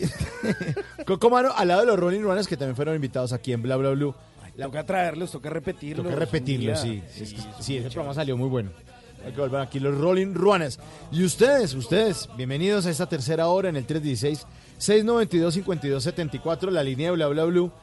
El tema de la hora pasada, gracias Tata por traerlo. Interesantísimo y se lo están agradeciendo muchos oyentes en nuestra línea telefónica y en nuestras redes sociales. Hola, hola, mi gente linda de Bla Bla Blue, el conductor, nuestro conductor más cotizado de Barranquilla, ¿se acuerda del Lefty Snyder? Sí. Que nos oye de 9 a 12, un abrazo allá para nuestro conductor en Barranquilla, en La Arenosa, que nos oye a través de los 100.1 de Blue Radio en Barranquilla. Más saluditos de nuestros oyentes. Nos dicen, eh, me encanta el tema, yo sí quiero y estoy de acuerdo con la eutanasia. Feliz noche, un saludo muy especial desde La Tebaida.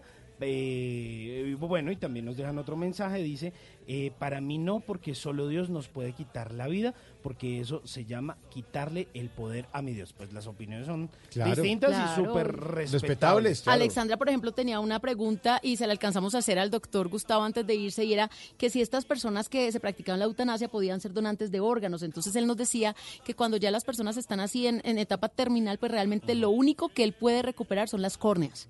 Porque ya lo demás, pues no, no está funcionando ya bien. está muy desgastadito y también nos dejan otro comentario por acá. Dicen la eutanasia, al igual que el aborto, no pueden ser vistos como actos buenos o malos, sino como procedimientos médicos necesarios que se realizan pre- eh, con previa valoración o ponderación de cada situación particular. Sí, pues la intención de nosotros es poner el tema sobre la mesa, hablar de eso. Aquí no estamos para convencer a nadie. Cada uno elige. Y además, lo que también hablamos fuera de micrófonos, uno muchas veces puede estar de acuerdo o no de acuerdo, pero cuando usted está en la situación, cuando Uy, uno está en la. Es otra situación, historia. es bravo. otra historia distinta. Nuestros oyentes siguen eh, opinando. La encuesta la pusimos al inicio del programa. Opine con el numeral eutanasia, bla, bla, bla. Y, u- y únase eh, desde las 9 de la noche. Están nuestros oyentes votando. La pregunta es, ¿está de acuerdo con la eutanasia? Sí, 80%, no, 20%, 1221 votos.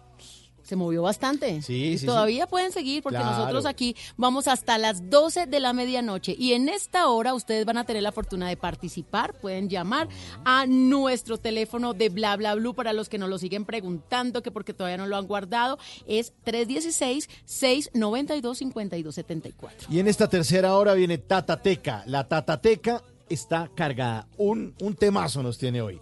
La llamadita de todos nuestros oyentes. eh, nuestro viejo verde Simón, ¿de qué es que nos va a hablar? Les voy a hablar del tigre de Bengala. Ah, bueno.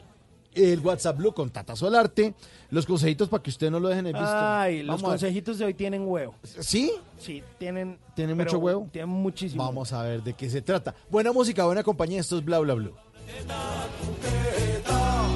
Era vegetariana, la vaca punqueta parada en la raya. Tenía un tatuaje en el lomo. Cabeza rapada, no se dejaba ordeñar.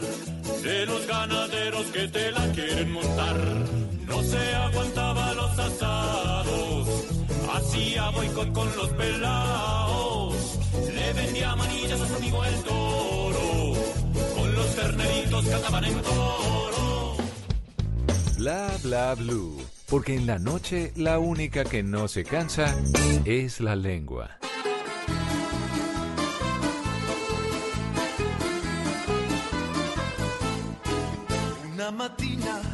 Mi sono una.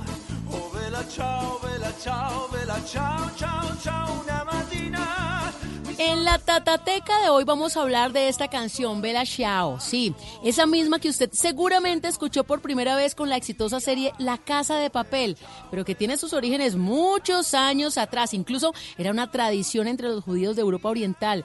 Y aquí en la tatateca vamos a escuchar varias versiones de este tema.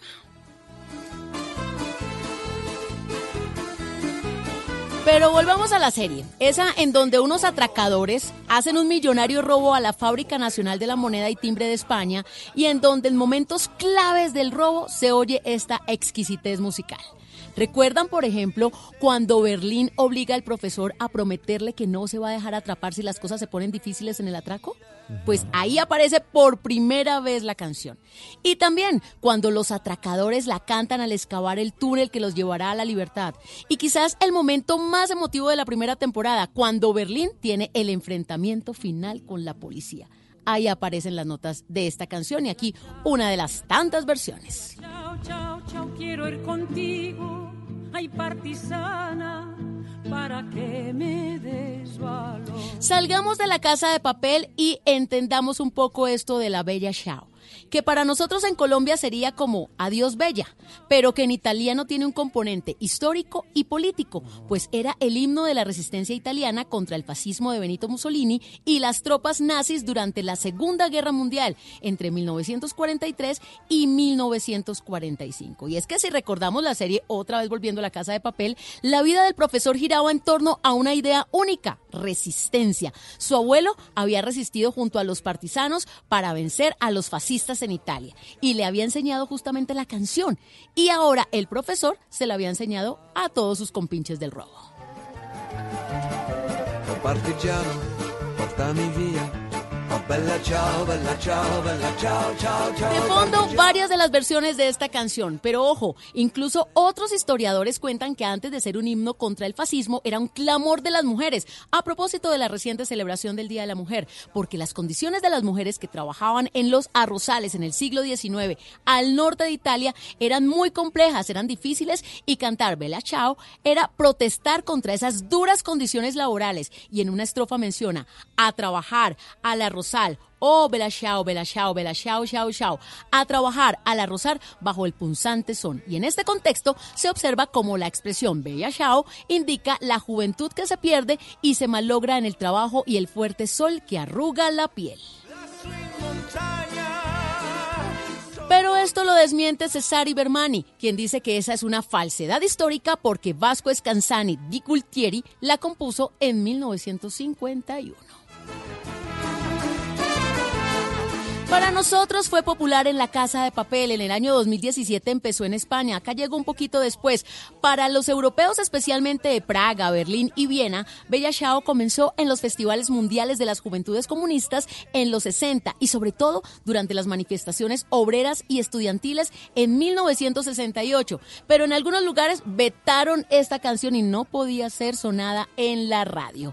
Chile, con tanta influencia europea y con su forma revolucionaria, el mejor estilo reciente de los prisioneros y el baile de los que sobran, la conocieron despuesito de Europa, en los años 70, con el golpe de estado de Pinochet y hasta en Argentina también ha sonado como protesta de la población contra el presidente Mauricio Macri. En el 2019, los artistas granadinos Amparo Sánchez y Juan Pinilla sacaron una interpretación flamenca de la canción como la banda sonora para el sexto Congreso del Partido de la Izquierda Europea. Y de fondo, aquí en Bla Bla Blue, la versión de Manu Chao en español. Chao, chao, esta mañana me he levantado y he descubierto al invasor. Oh partillano, me voy contigo. Bella chao, bella chao, bella chao, chao, chao. Pues estaremos pendientes entonces, Tata, del estreno de la nueva temporada de La Casa Ya de Papel. casito. en 3 de abril, viernes 3 abril. de abril. Ya más de uno se ha programado para ese viernes no hacer nada más. 11.24, seguimos en Bla Bla Blue. La música ahora la trae Zoe al lado de Bumburi. Nada.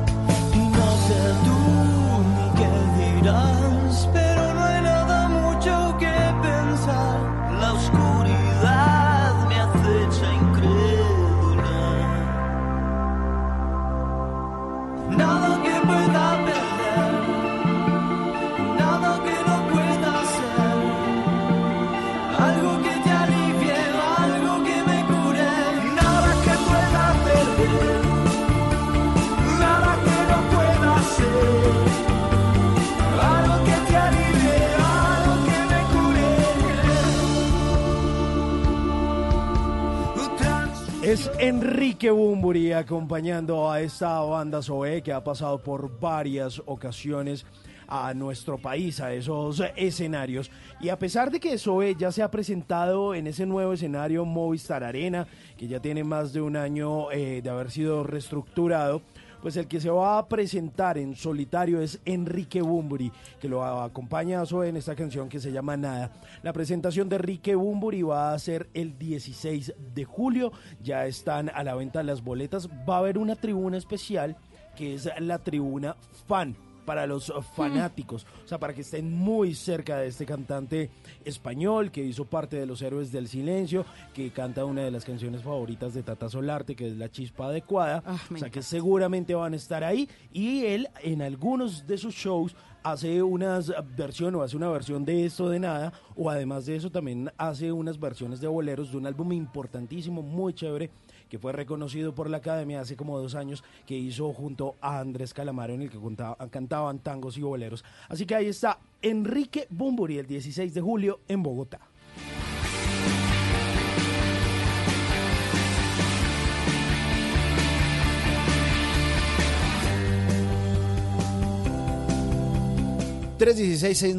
...316-692-5274... ...la línea de Bla Bla Blue.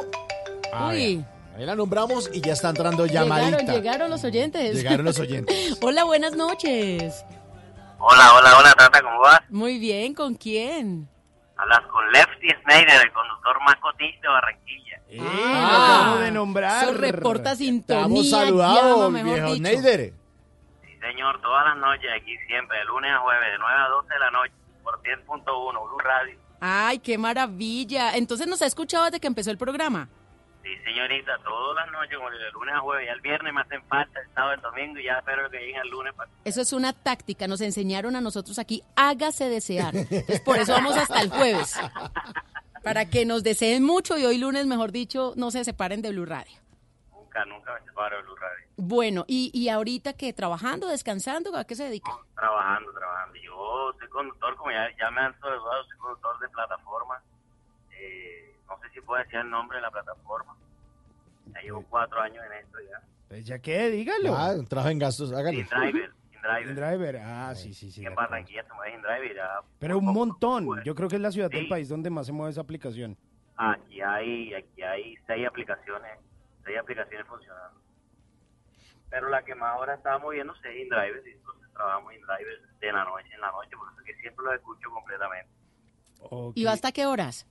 Hasta las seis, siete de la mañana. Uy, ya de largo. Oiga, ¿y cuál es el sector de Barranquilla donde más eh, trabaja usted, donde más se mueve esa aplicación? Bueno, yo me, yo me pues, InDriver, mira que InDriver tiene algo curioso, que InDriver le abrió el, eh, como el mercado de la plataforma en el sur, porque antes el fuerte era Uber y Cabify, que son las más antiguas, y eso era en el norte, porque siempre era como con tarjeta de crédito y, y era más costosa, pero InDriver abrió el mercado en el sur, y créeme que me ha ido mucho mejor con InDriver que con otras aplicaciones, y aquí en el sur, me manejo en el sur, porque conozco todo, ah, desde Pea para Barranquilla, Soledad, Malambo, me muevo por todo, entonces prefiero trabajar en el sur que en el norte. Y en efectivo. Eh, correcto, platica ahí mismo, vine, vine. Bueno, ¿qué le pareció nuestra invitada Natalia eh, Giraldo en la Giraldo. primera hora? Espectacular, espectacular. Un personaje alegre, divertida, No, como aquí, ella ninguna. aquí nos tenía con la boca abierta. Uy, no, no, no. no. Ahí, usted ahí echa- echa- echa- echándole los perros. Ah, de frente, me dio pena ajena y todo. Hermano, yo ofreciéndole chontaduro y que no, y después sale que Hmm. no, que sí le gustaba. Ah, pero es que le diste poquito, nada más le diste un chontadurcito y ya te dijo ella que era por la, por la Es que no- comida, no, no uno había más nada más. Ese Rafa se queda con toda la plata siempre. Ah, no, Rafa. es el Ni me lo nombre. No, Ni me deje nombre así. a Rafa. Bueno, ¿y, ¿y qué le pareció el tema de la segunda hora? Que acabamos de terminar. Eh, eh, eh, óyelo. el, el tema de segunda hora, pues, pues fuerte, fuerte, son temas que tocan, así como ustedes dijeron que, ajá, que no nos ha tocado, pero cuando nos toque, ajá, eh, siempre es delicado y fuerte, son posiciones. Uno no puede decir nunca digas nunca, porque ese dicho dice aquí en la costa. Nunca digas nunca, porque nunca lo será. Mm.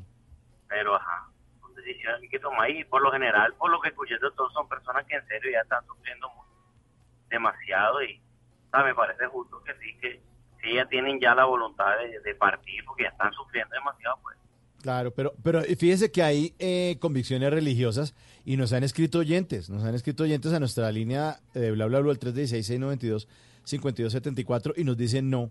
No, no, no, no estoy de acuerdo. Dice, bueno, eh, pues Simón, de pronto, de pronto ellos no han tenido un familiar que esté tirado una cama, enfermo, sufriendo. Mm. Por ejemplo, yo hace, yo hace un año ya, el domingo cumplí un año mi abuelito de, de, de, de, en paz descanse, fallecido, y él estaba sufriendo mucho, mucho, mucho. Y, y, y no es que te tirado una cama, pero usted tenía el Alzheimer, el azúcar, la presión, se tomaba más pastillas que alimentos. Sí. Entonces uno lo veía y yo yo siempre, yo soy muy muy jocoso, como decimos aquí en la Bogotá, amamos mucho gallo. Y, y entonces en los últimos días de vida, eh, por cosas del destino, mi abuelo tuvo que quedar en, en la casa de nosotros porque él se cayó. Y pues mi mamá y nos ofrecimos a tenerlo aquí en la casa. Y me dediqué fue a eso, a mamarle gallo, a mamarle gallo, a mamarle gallo. Y mi abuelo se despertaba, brincaba y yo, barra, barra, y se levantaba zarado. Y yo, oye, no, no te quedas así dormido porque me asusta, me asusta. Ah, ¿qué se va a asustar ni que nada? Y él sufría mucho. El día que él falleció, me dolió mucho, pero siento que, que descansó.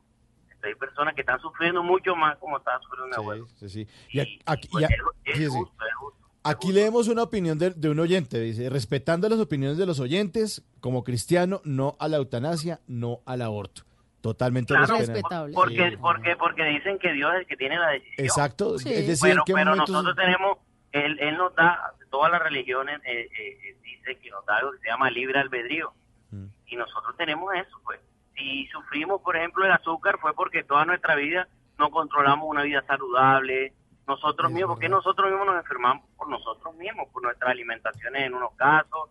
Eh, si alguien quedó parapléjico por un accidente de tránsito, pues él fue el que se lo buscó por alguna irresponsabilidad o fue otra persona, pero nosotros decidimos por nuestra vida. Dios nos puso aquí y dijo, vamos a ver qué es lo que hace. Sí, lo importante es que hoy todos opinaron y todo es respetable. Todo respetable. Claro, claro, claro. sí. Acuérdense que aquí todos hablamos de todo, entonces no, no están censurados. Conversaciones para gente despierta. Exactamente como nuestro oyente de La tiene clara ahí. ¿verdad? Estoy esperando ahorita mi Little Pony para algo que va a salir hoy. Ay, no. Ay, yo, yo solo le puedo decir que tiene mucho huevo, My Little Pony hoy. Vamos a ver con qué va a salir hoy. Tatica siempre queda decretada con todo eso. Qué descrestada, me da pena ajena. Ah, ya Tata, que No. no. que Simón, que salgamos y yo no, no, Tata. usted Si en es una estos mujer días me casada. llama Simón que, que para ver qué estoy haciendo, yo me la inventé que iba a dormir. No, yo no, yo no le dije que iba a salir con las amigas porque a la hora que quiera llegar y con sus frases ¿Cómo ahí así, todo. Tata? Pre- Presénteme amiga. No, no, no, no, no, no, para que le dedique poemas. No, no, unas no. amigas No, lindas, pena. Tata. No.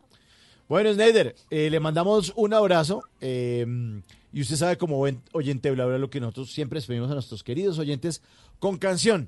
Y esta para usted y para todos los conductores que hasta ahora reportan sintonía. Aquí está mi cacharrito. Uy, buenísimo. Buena. Chao, un abrazo. Un abrazo enorme para todos allá en Bogotá y vengan, vengan aquí ya, vengan aquí que aquí todo. inviten. Y vamos para allá.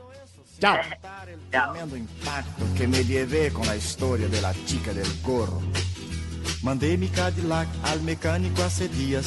Hace tanto tiempo que en verdad lo merecía. Y como necesito tanto el carro, lo llevé a revisar. Bip, bip. Quiero reparar mi Cadillac. Bip, dubi, dup, dubi. En estas circunstancias el patrón me sugirió prestarme aquel cacharro que en el fondo apareció. Y cuando el Cadillac reparaban yo usaba aquel perol. Bip, bip. Esa cafetera era un perol. Bip, dubi, dup, dubi. La red era alvarada y el arranque era de mano. El freno frenaba un poco retrasado. Temblaba como un loco atacado de Zambito. Sí, señor, bip, bip. Daba pena ver aquel perol. Bip, dubi, up, dup, dubi. Monté mi cacharrito a una gran velocidad. De 10 millas por hora recorrí por la ciudad. Y en cuanto yo paré, una morena a mi lado se montó. Bip, bip. La chica se prendió de mi perol. Bip, muchas otras chicas que encontré por el camino estaban encantadas. Bla bla blue. Conversaciones para gente despierta. 11.36 llegó el viejo verde a la mesa. Llegó el viejo verde y hoy les traigo sorpresa porque quien lo ve por ahí con sus garras y sus manchas andando muy sigiloso entre la selva y si quiere llámelo Falcao porque estamos hablando de un tigre, pero no del goleador, sino de esos que con su pelaje naranja hacen eh, más de uno eche babas. Ese mismo. Pues hay muchos tigres, no solo Falcao, el tigre Castillo o el de Zucaritas, pues también está el tigre Sumatra, que es más o menos como un tigre de Bengala, así naranja, con su barba blanca y por supuesto con sus líneas negras. Es nuestro invitado de hoy. Está, está preguntando Rafa que si también le sirve el tigre de Sura. Eh, Ah, sí, también, también. ah, me bueno, sirve, también sí. me sirve. Cumplí Eh, 75 el de años, sí, Sura, sí. pero hoy te- traemos el de Sumatra. Bueno. Sumatra, La suya. no el de la otra. La suya, por, si acaso. Por si acaso. Pues resulta que es nuestro invitado de hoy. Es el más pequeño de los tigres que sobreviven en la actualidad, aunque hasta el siglo XX se podían encontrar hasta dos subespecies menores, el tigre de Java y el de Bali, pero ya están extintos, los cuales también eran originarios de Indonesia. Los machos miden dos metros y medio de la cabeza a la punta de la cola y pesan más o menos unos 120 kilogramos. Las hembras miden como 2,20 y pesan más o menos unos 90 kilogramos. Sus rayas son más delgadas que las de otras subespecies de tigres y tienen una barba y una melena más desarrollada, sobre todo en el caso de los machos. Pequeño tamaño les permite moverse más fácilmente por la jungla, así como Falcao entre los defensas para hacer goles. Además tiene una membrana entre los dedos de las patas que al extenderse los convierte en unos grandes nadadores, nadan muy rápido. Por eso es que una de sus principales estrategias de caza es conducir a sus presas terrestres al agua, especialmente cuando estas son malas nadadoras. Y una vez allí, ¡suácate! Para el almuerzo, para la barriga. Dentro de la isla de Sumatra, los tigres viven en las selvas. Es una especie endémica de esta zona. Y también entre las montañas. Allí hay alrededor de 400 tigres que habitan entre las reservas y los parques nacionales, mientras que el resto están en unas áreas donde la agrica- agricultura avanza y destruye rápidamente esta zona. Las reservas tampoco son seguras porque resulta que sufren de unas incursiones de los traficantes de pieles que matan varios tigres cada año. A pesar de muchos esfuerzos que se hacen destinados a mantener eh, a raya a estos cazadores, literal, a otros cazadores, el número de tigres pues está avanzando porque muchos son cazados. Esta cifra va en aumento. Pues resulta que los tigres de Sumatra eh, son animales solitarios que cazan de noche, acechando a sus presas pacientemente antes de atacarlas finalmente por la espalda o hacia los costados. Comen cualquier cosa que puedan cazar, normalmente jabalíes o ciervos, pero a veces también aves, peces o incluso cocodrilos. Nadie se salva. Pero parece que el único que se salva es el humano que lo caza y lo usa como negocio. Así que eh, muestre la garra y mire a ver si deja de usar pieles finas de animales y se, que se convierten en un negocio y que por otro lado pues son animales que están en vía de extinción. Y si le da mucho frío, pues más bien vaya y tómese un tinto y échese una cobija, cuatro tigres encima, pero déjeme allá a los animalitos que están en paz en la selva.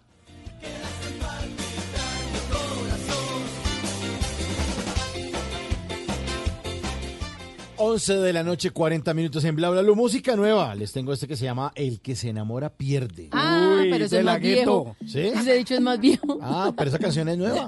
En Bla Bla Blue. de Ría Rondón. De la Yeezy. Dice que no le gusta pero vuelve No es la mejor de todas pero resuelve Se me trepa encima, eso me envuelve Se toca todos los labios y se muerde Me gusta ese huevito como huele Uno pa' ti Chanel pa' que modele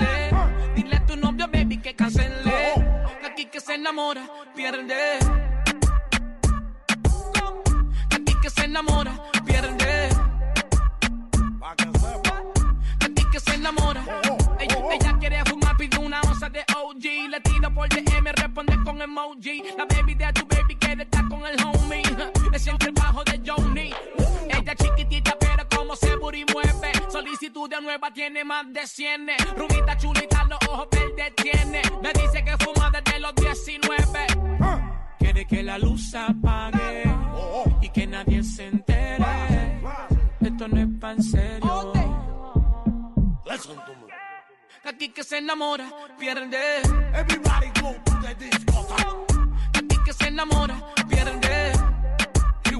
Sí, como dice Tata. Viejo el dicho, buena, Sí, nueva canción. Pero está chévere. Está chévere, está buena, sí. funciona. Además que a uno le recuerden el tema. Pero, ¿usted cree que de verdad el que se enamora pierde? Yo creo que Depende no. de- O sea, si usted se enamora mal, pues ahí sí pierde. Pero si los dos están enamorados, ¿por qué van a perder? Pero es que usted, El ¿cómo problema es que cuando usted enamora de un man casado, pues obvio va a perder. Ah, no. ¿No? Sí, escoja también, pero es que a veces no se escoge uno de quién se enamora. Tata. No, no, pero es que yo no sé. Pero uno sí sabe cuándo va a fracasar y cuándo no. Hay De- cosas es evidentes. Deberíamos hablar de eso aquí en Bla Bla Blue. ¿De qué, de qué, de qué? De la segunda hora, que cómo detectar que uno va, va, o sea, características de parejas que no van a funcionar ¿Directo nunca. al fracaso? Claro, exacto. Directo al fracaso del Crónica amor. de una muerte anunciada, se puede llamar ese tema de segunda Pero hora. es que también ha- hay situaciones en donde usted no da un peso por la relación y, y- y de ahí salen le cosas suena- chéveres. Por ejemplo, lo los que se han casado por Tinder, ¿no ha visto?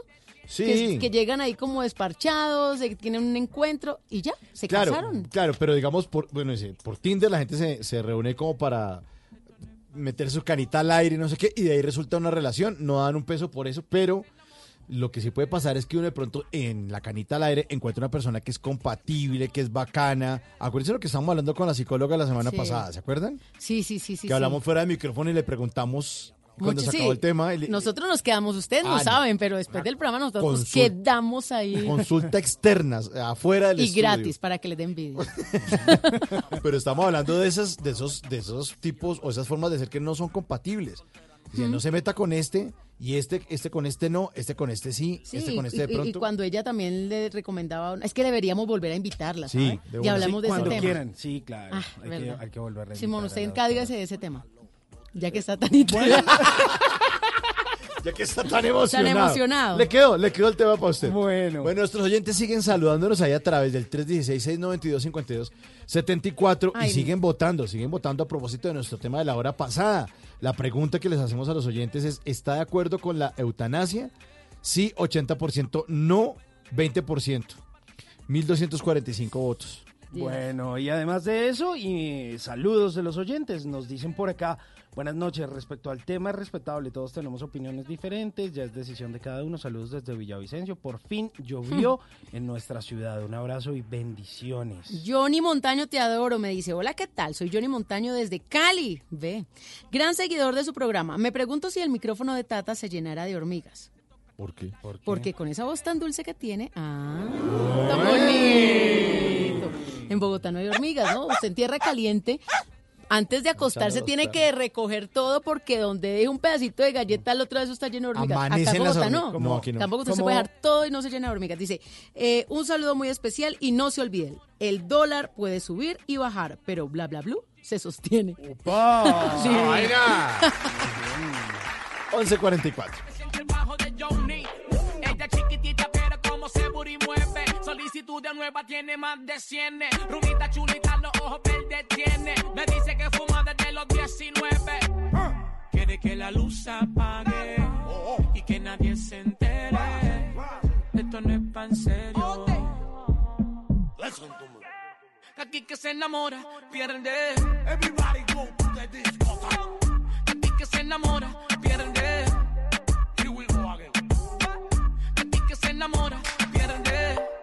Ella trabaja con seriedad. De amiguita y una sociedad. Todas tienen la capacidad, por eso es que todo el mundo tira, pero a nadie se le da. Y como dicen que está dura, ella sabe que está buena. ¿Qué planes hay? ¿A qué nos quieren invitar? En Bla Bla Blue, el WhatsApp con Tata Solarte. Parece que el año se nos fue. ¿Qué le aparece en el WhatsApp, Tata? Reconocen esta voz, me imagino. Sí, pues, Fonseca. Ahí está Sí. en este momento cantando Cepeda. Y también Ah, canta Fonseca. Fonseca. Cantan Los los, compadres. dos. Los compadres, sí, señor. Pues ellos son muy amigos, son de Bogotá los dos, tienen cosas en común, como que llegaron al pop, como que les está yendo muy bien con su carrera, como que cada uno ha tenido reconocimientos nacionales e internacionales. Internacionales. Pero eh, desde el año pasado empezaron con una propuesta muy interesante que denominaron Compadres. Pues ahora Compadres Tour Fonseca Cepeda anuncian su gira para el 2020, para este año. ¿Y cómo les parece que habían anunciado una fecha, el 8 de mayo en Bogotá, Sí. en el Movistar Arena?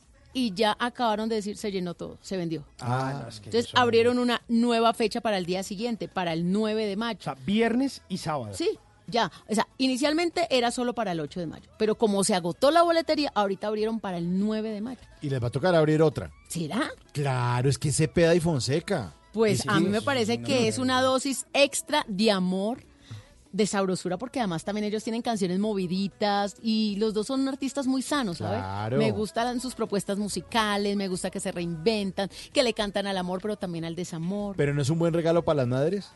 A mí sí me gustaría que me lo regalaran. Claro. Está Par de súper chévere, artistas. claro. Mira, con Sí, la sí, mamá. sí. ¿A quién mamá no le gusta Fonseca? Eso le iba a decir yo. Y Cepeda. O Cepeda. Uy, Sí, es un sí, muy qué buen delicia regalo. de plan. Además, que lo manden a uno con todas las amigas. Como que todas las mamás nos vamos para allá, ¿no? Y ustedes Sí, se es quedan súper ahí de billar, de rana, no sé, algo.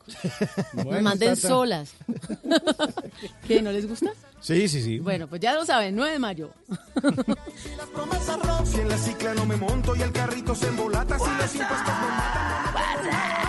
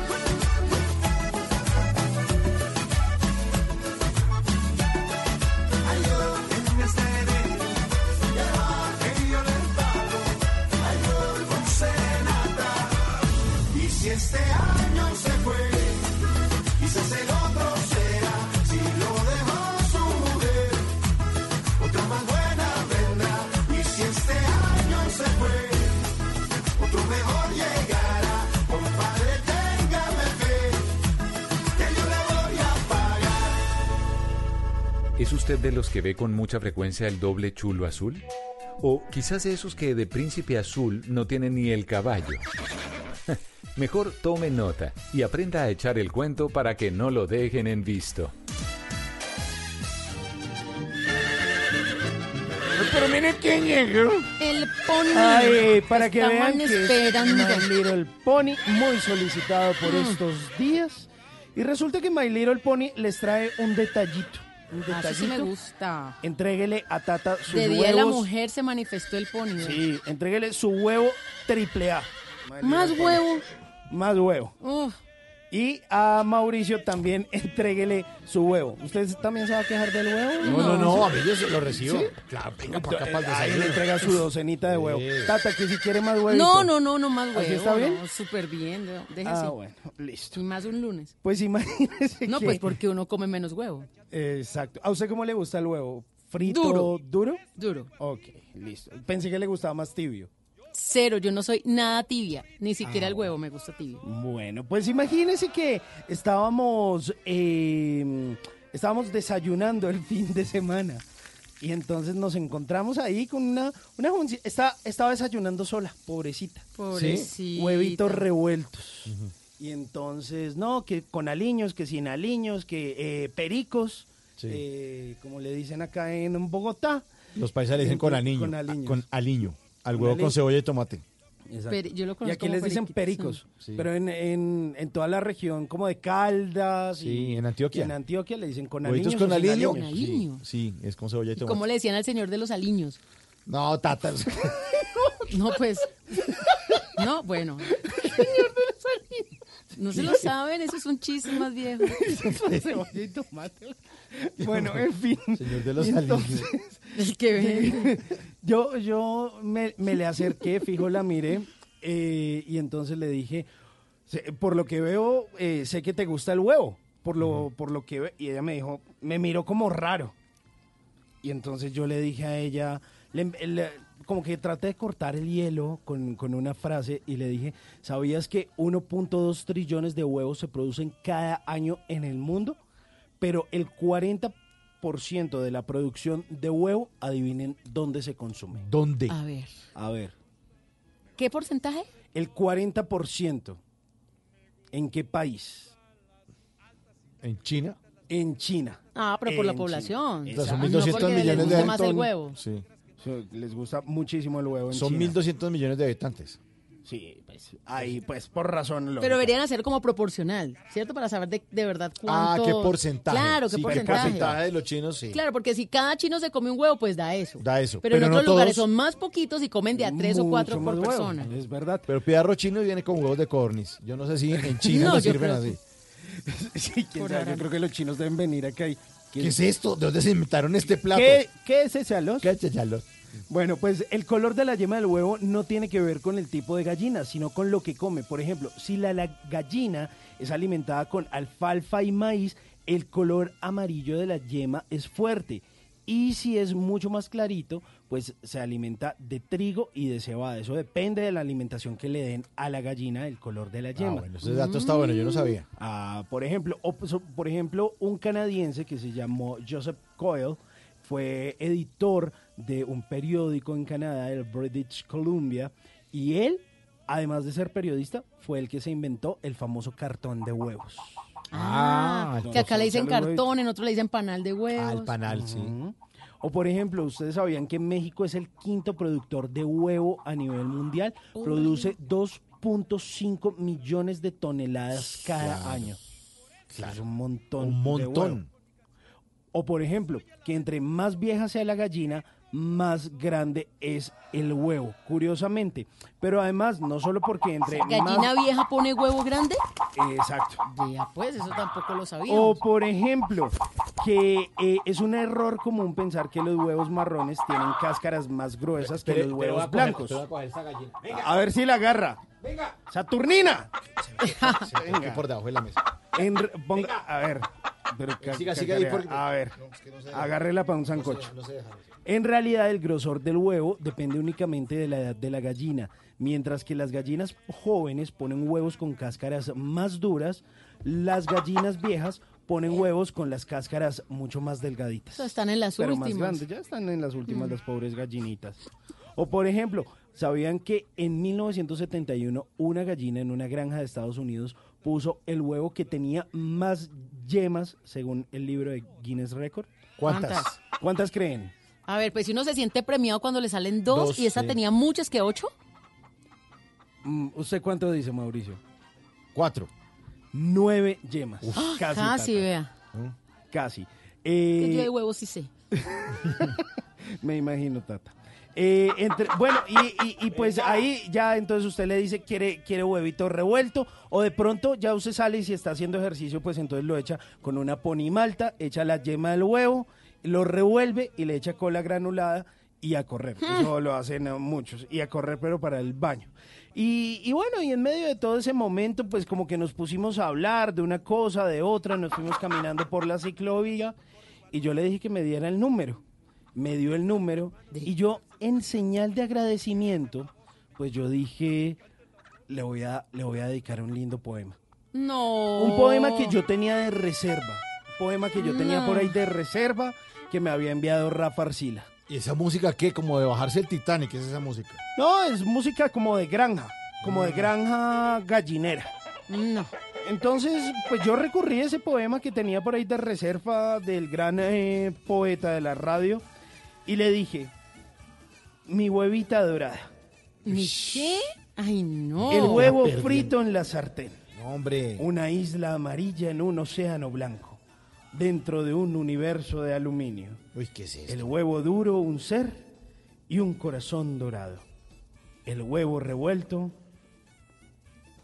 La muerte de mi isla. La muerte de mi ser. Te quiero con todos mis huevos. No, hombre. Ay, no. ¿Qué le pasa? No, ¿Pero no. ¿Cómo le dice no. eso? ¿Qué cosa Pues tan.? es Además, como que- para que entienda que la para quiero mucho. que usted es un vulgar y Rafa también. ¿No? bueno. No, de- dediqué una canción que tenga que ver con. Y baila con. ¿Con el huevo? Esta canción que se llama Gavilán Pollero. Ah, Dios. Sí, sí, sí, venga, bailamos chucuchuco aquí. Eso. Bailando el Gavilán Pollero. Venga, coja la gallina, venga. Saturnina, venga, venga.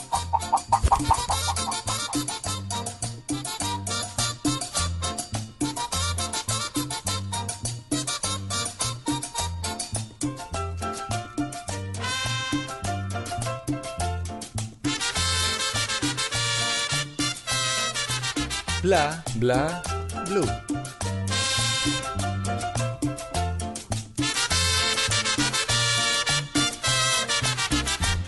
Se llevó mi pollo el gavilán pollero, mi pollita que más quiero. Se llevó mi pollo el gavilán pollero, sin mi polla yo me muero. Se llevó mi pollo el gavilán pollero, mi pollita que más quiero. Se llevó mi pollo el gavilán pollero, sin mi polla yo me muero. Polla gavilán. Si tú traes mi polla para acá, yo te doy todito el gallinero. Gavilán, gavilán, gavilán. A Tata No. tampoco le gustó la canción ¿No? que yo le propuse, sino que le pareció No, horrible. Mauro, no. Pero, para conquistar, no, ya ahí la tiene que tener conquistada y ya tiene que estar en la fiesta de la primera comunión de la primita, donde salga la tía que No, quiere Tata, bailar ¿por con usted esa canción. Sí, no, no, o sea, ni usted ni yo, Simón, no, no, mejor, No. mejor nuestros oyentes que hasta ahora Sí. nos, nos siguen saludando a través del 316-692-5274. Saludos desde Cali, un abrazo a toda la mesa de periodistas, todas las noches escucho Bla Bla Blue, Leandri Salazar, un abrazo también para Leandri, que está en sintonía en eh, Blue Radio Cali. Un saludo muy especial, Leandri. Mire, desde Boyacá, Víctor dice que ha estado en sintonía desde las 9 y 14 hasta ahora.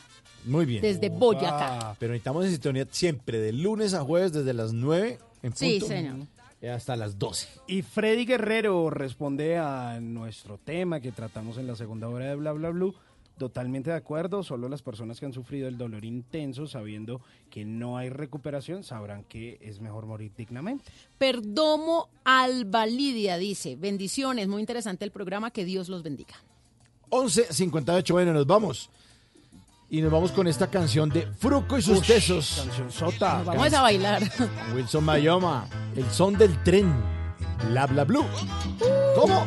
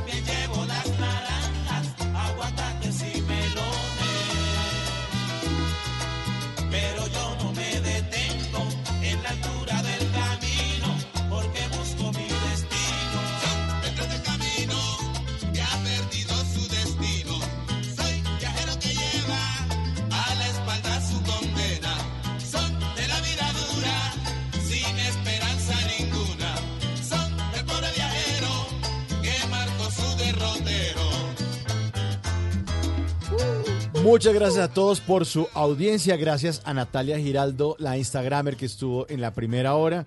Y gracias por venir. Nos dejó aquí Enamorados. Gracias. Enamora- Cuando quiera, vuelva. Pero enamorados. Y está viendo en Bogotá, hay que invitarla más seguido. Sí, sí. Puertas abiertas, le dije Sí, yo. o hacer alguito, cualquier cosa. Sí, cualquier cosa, que cómo es, que cómo sería.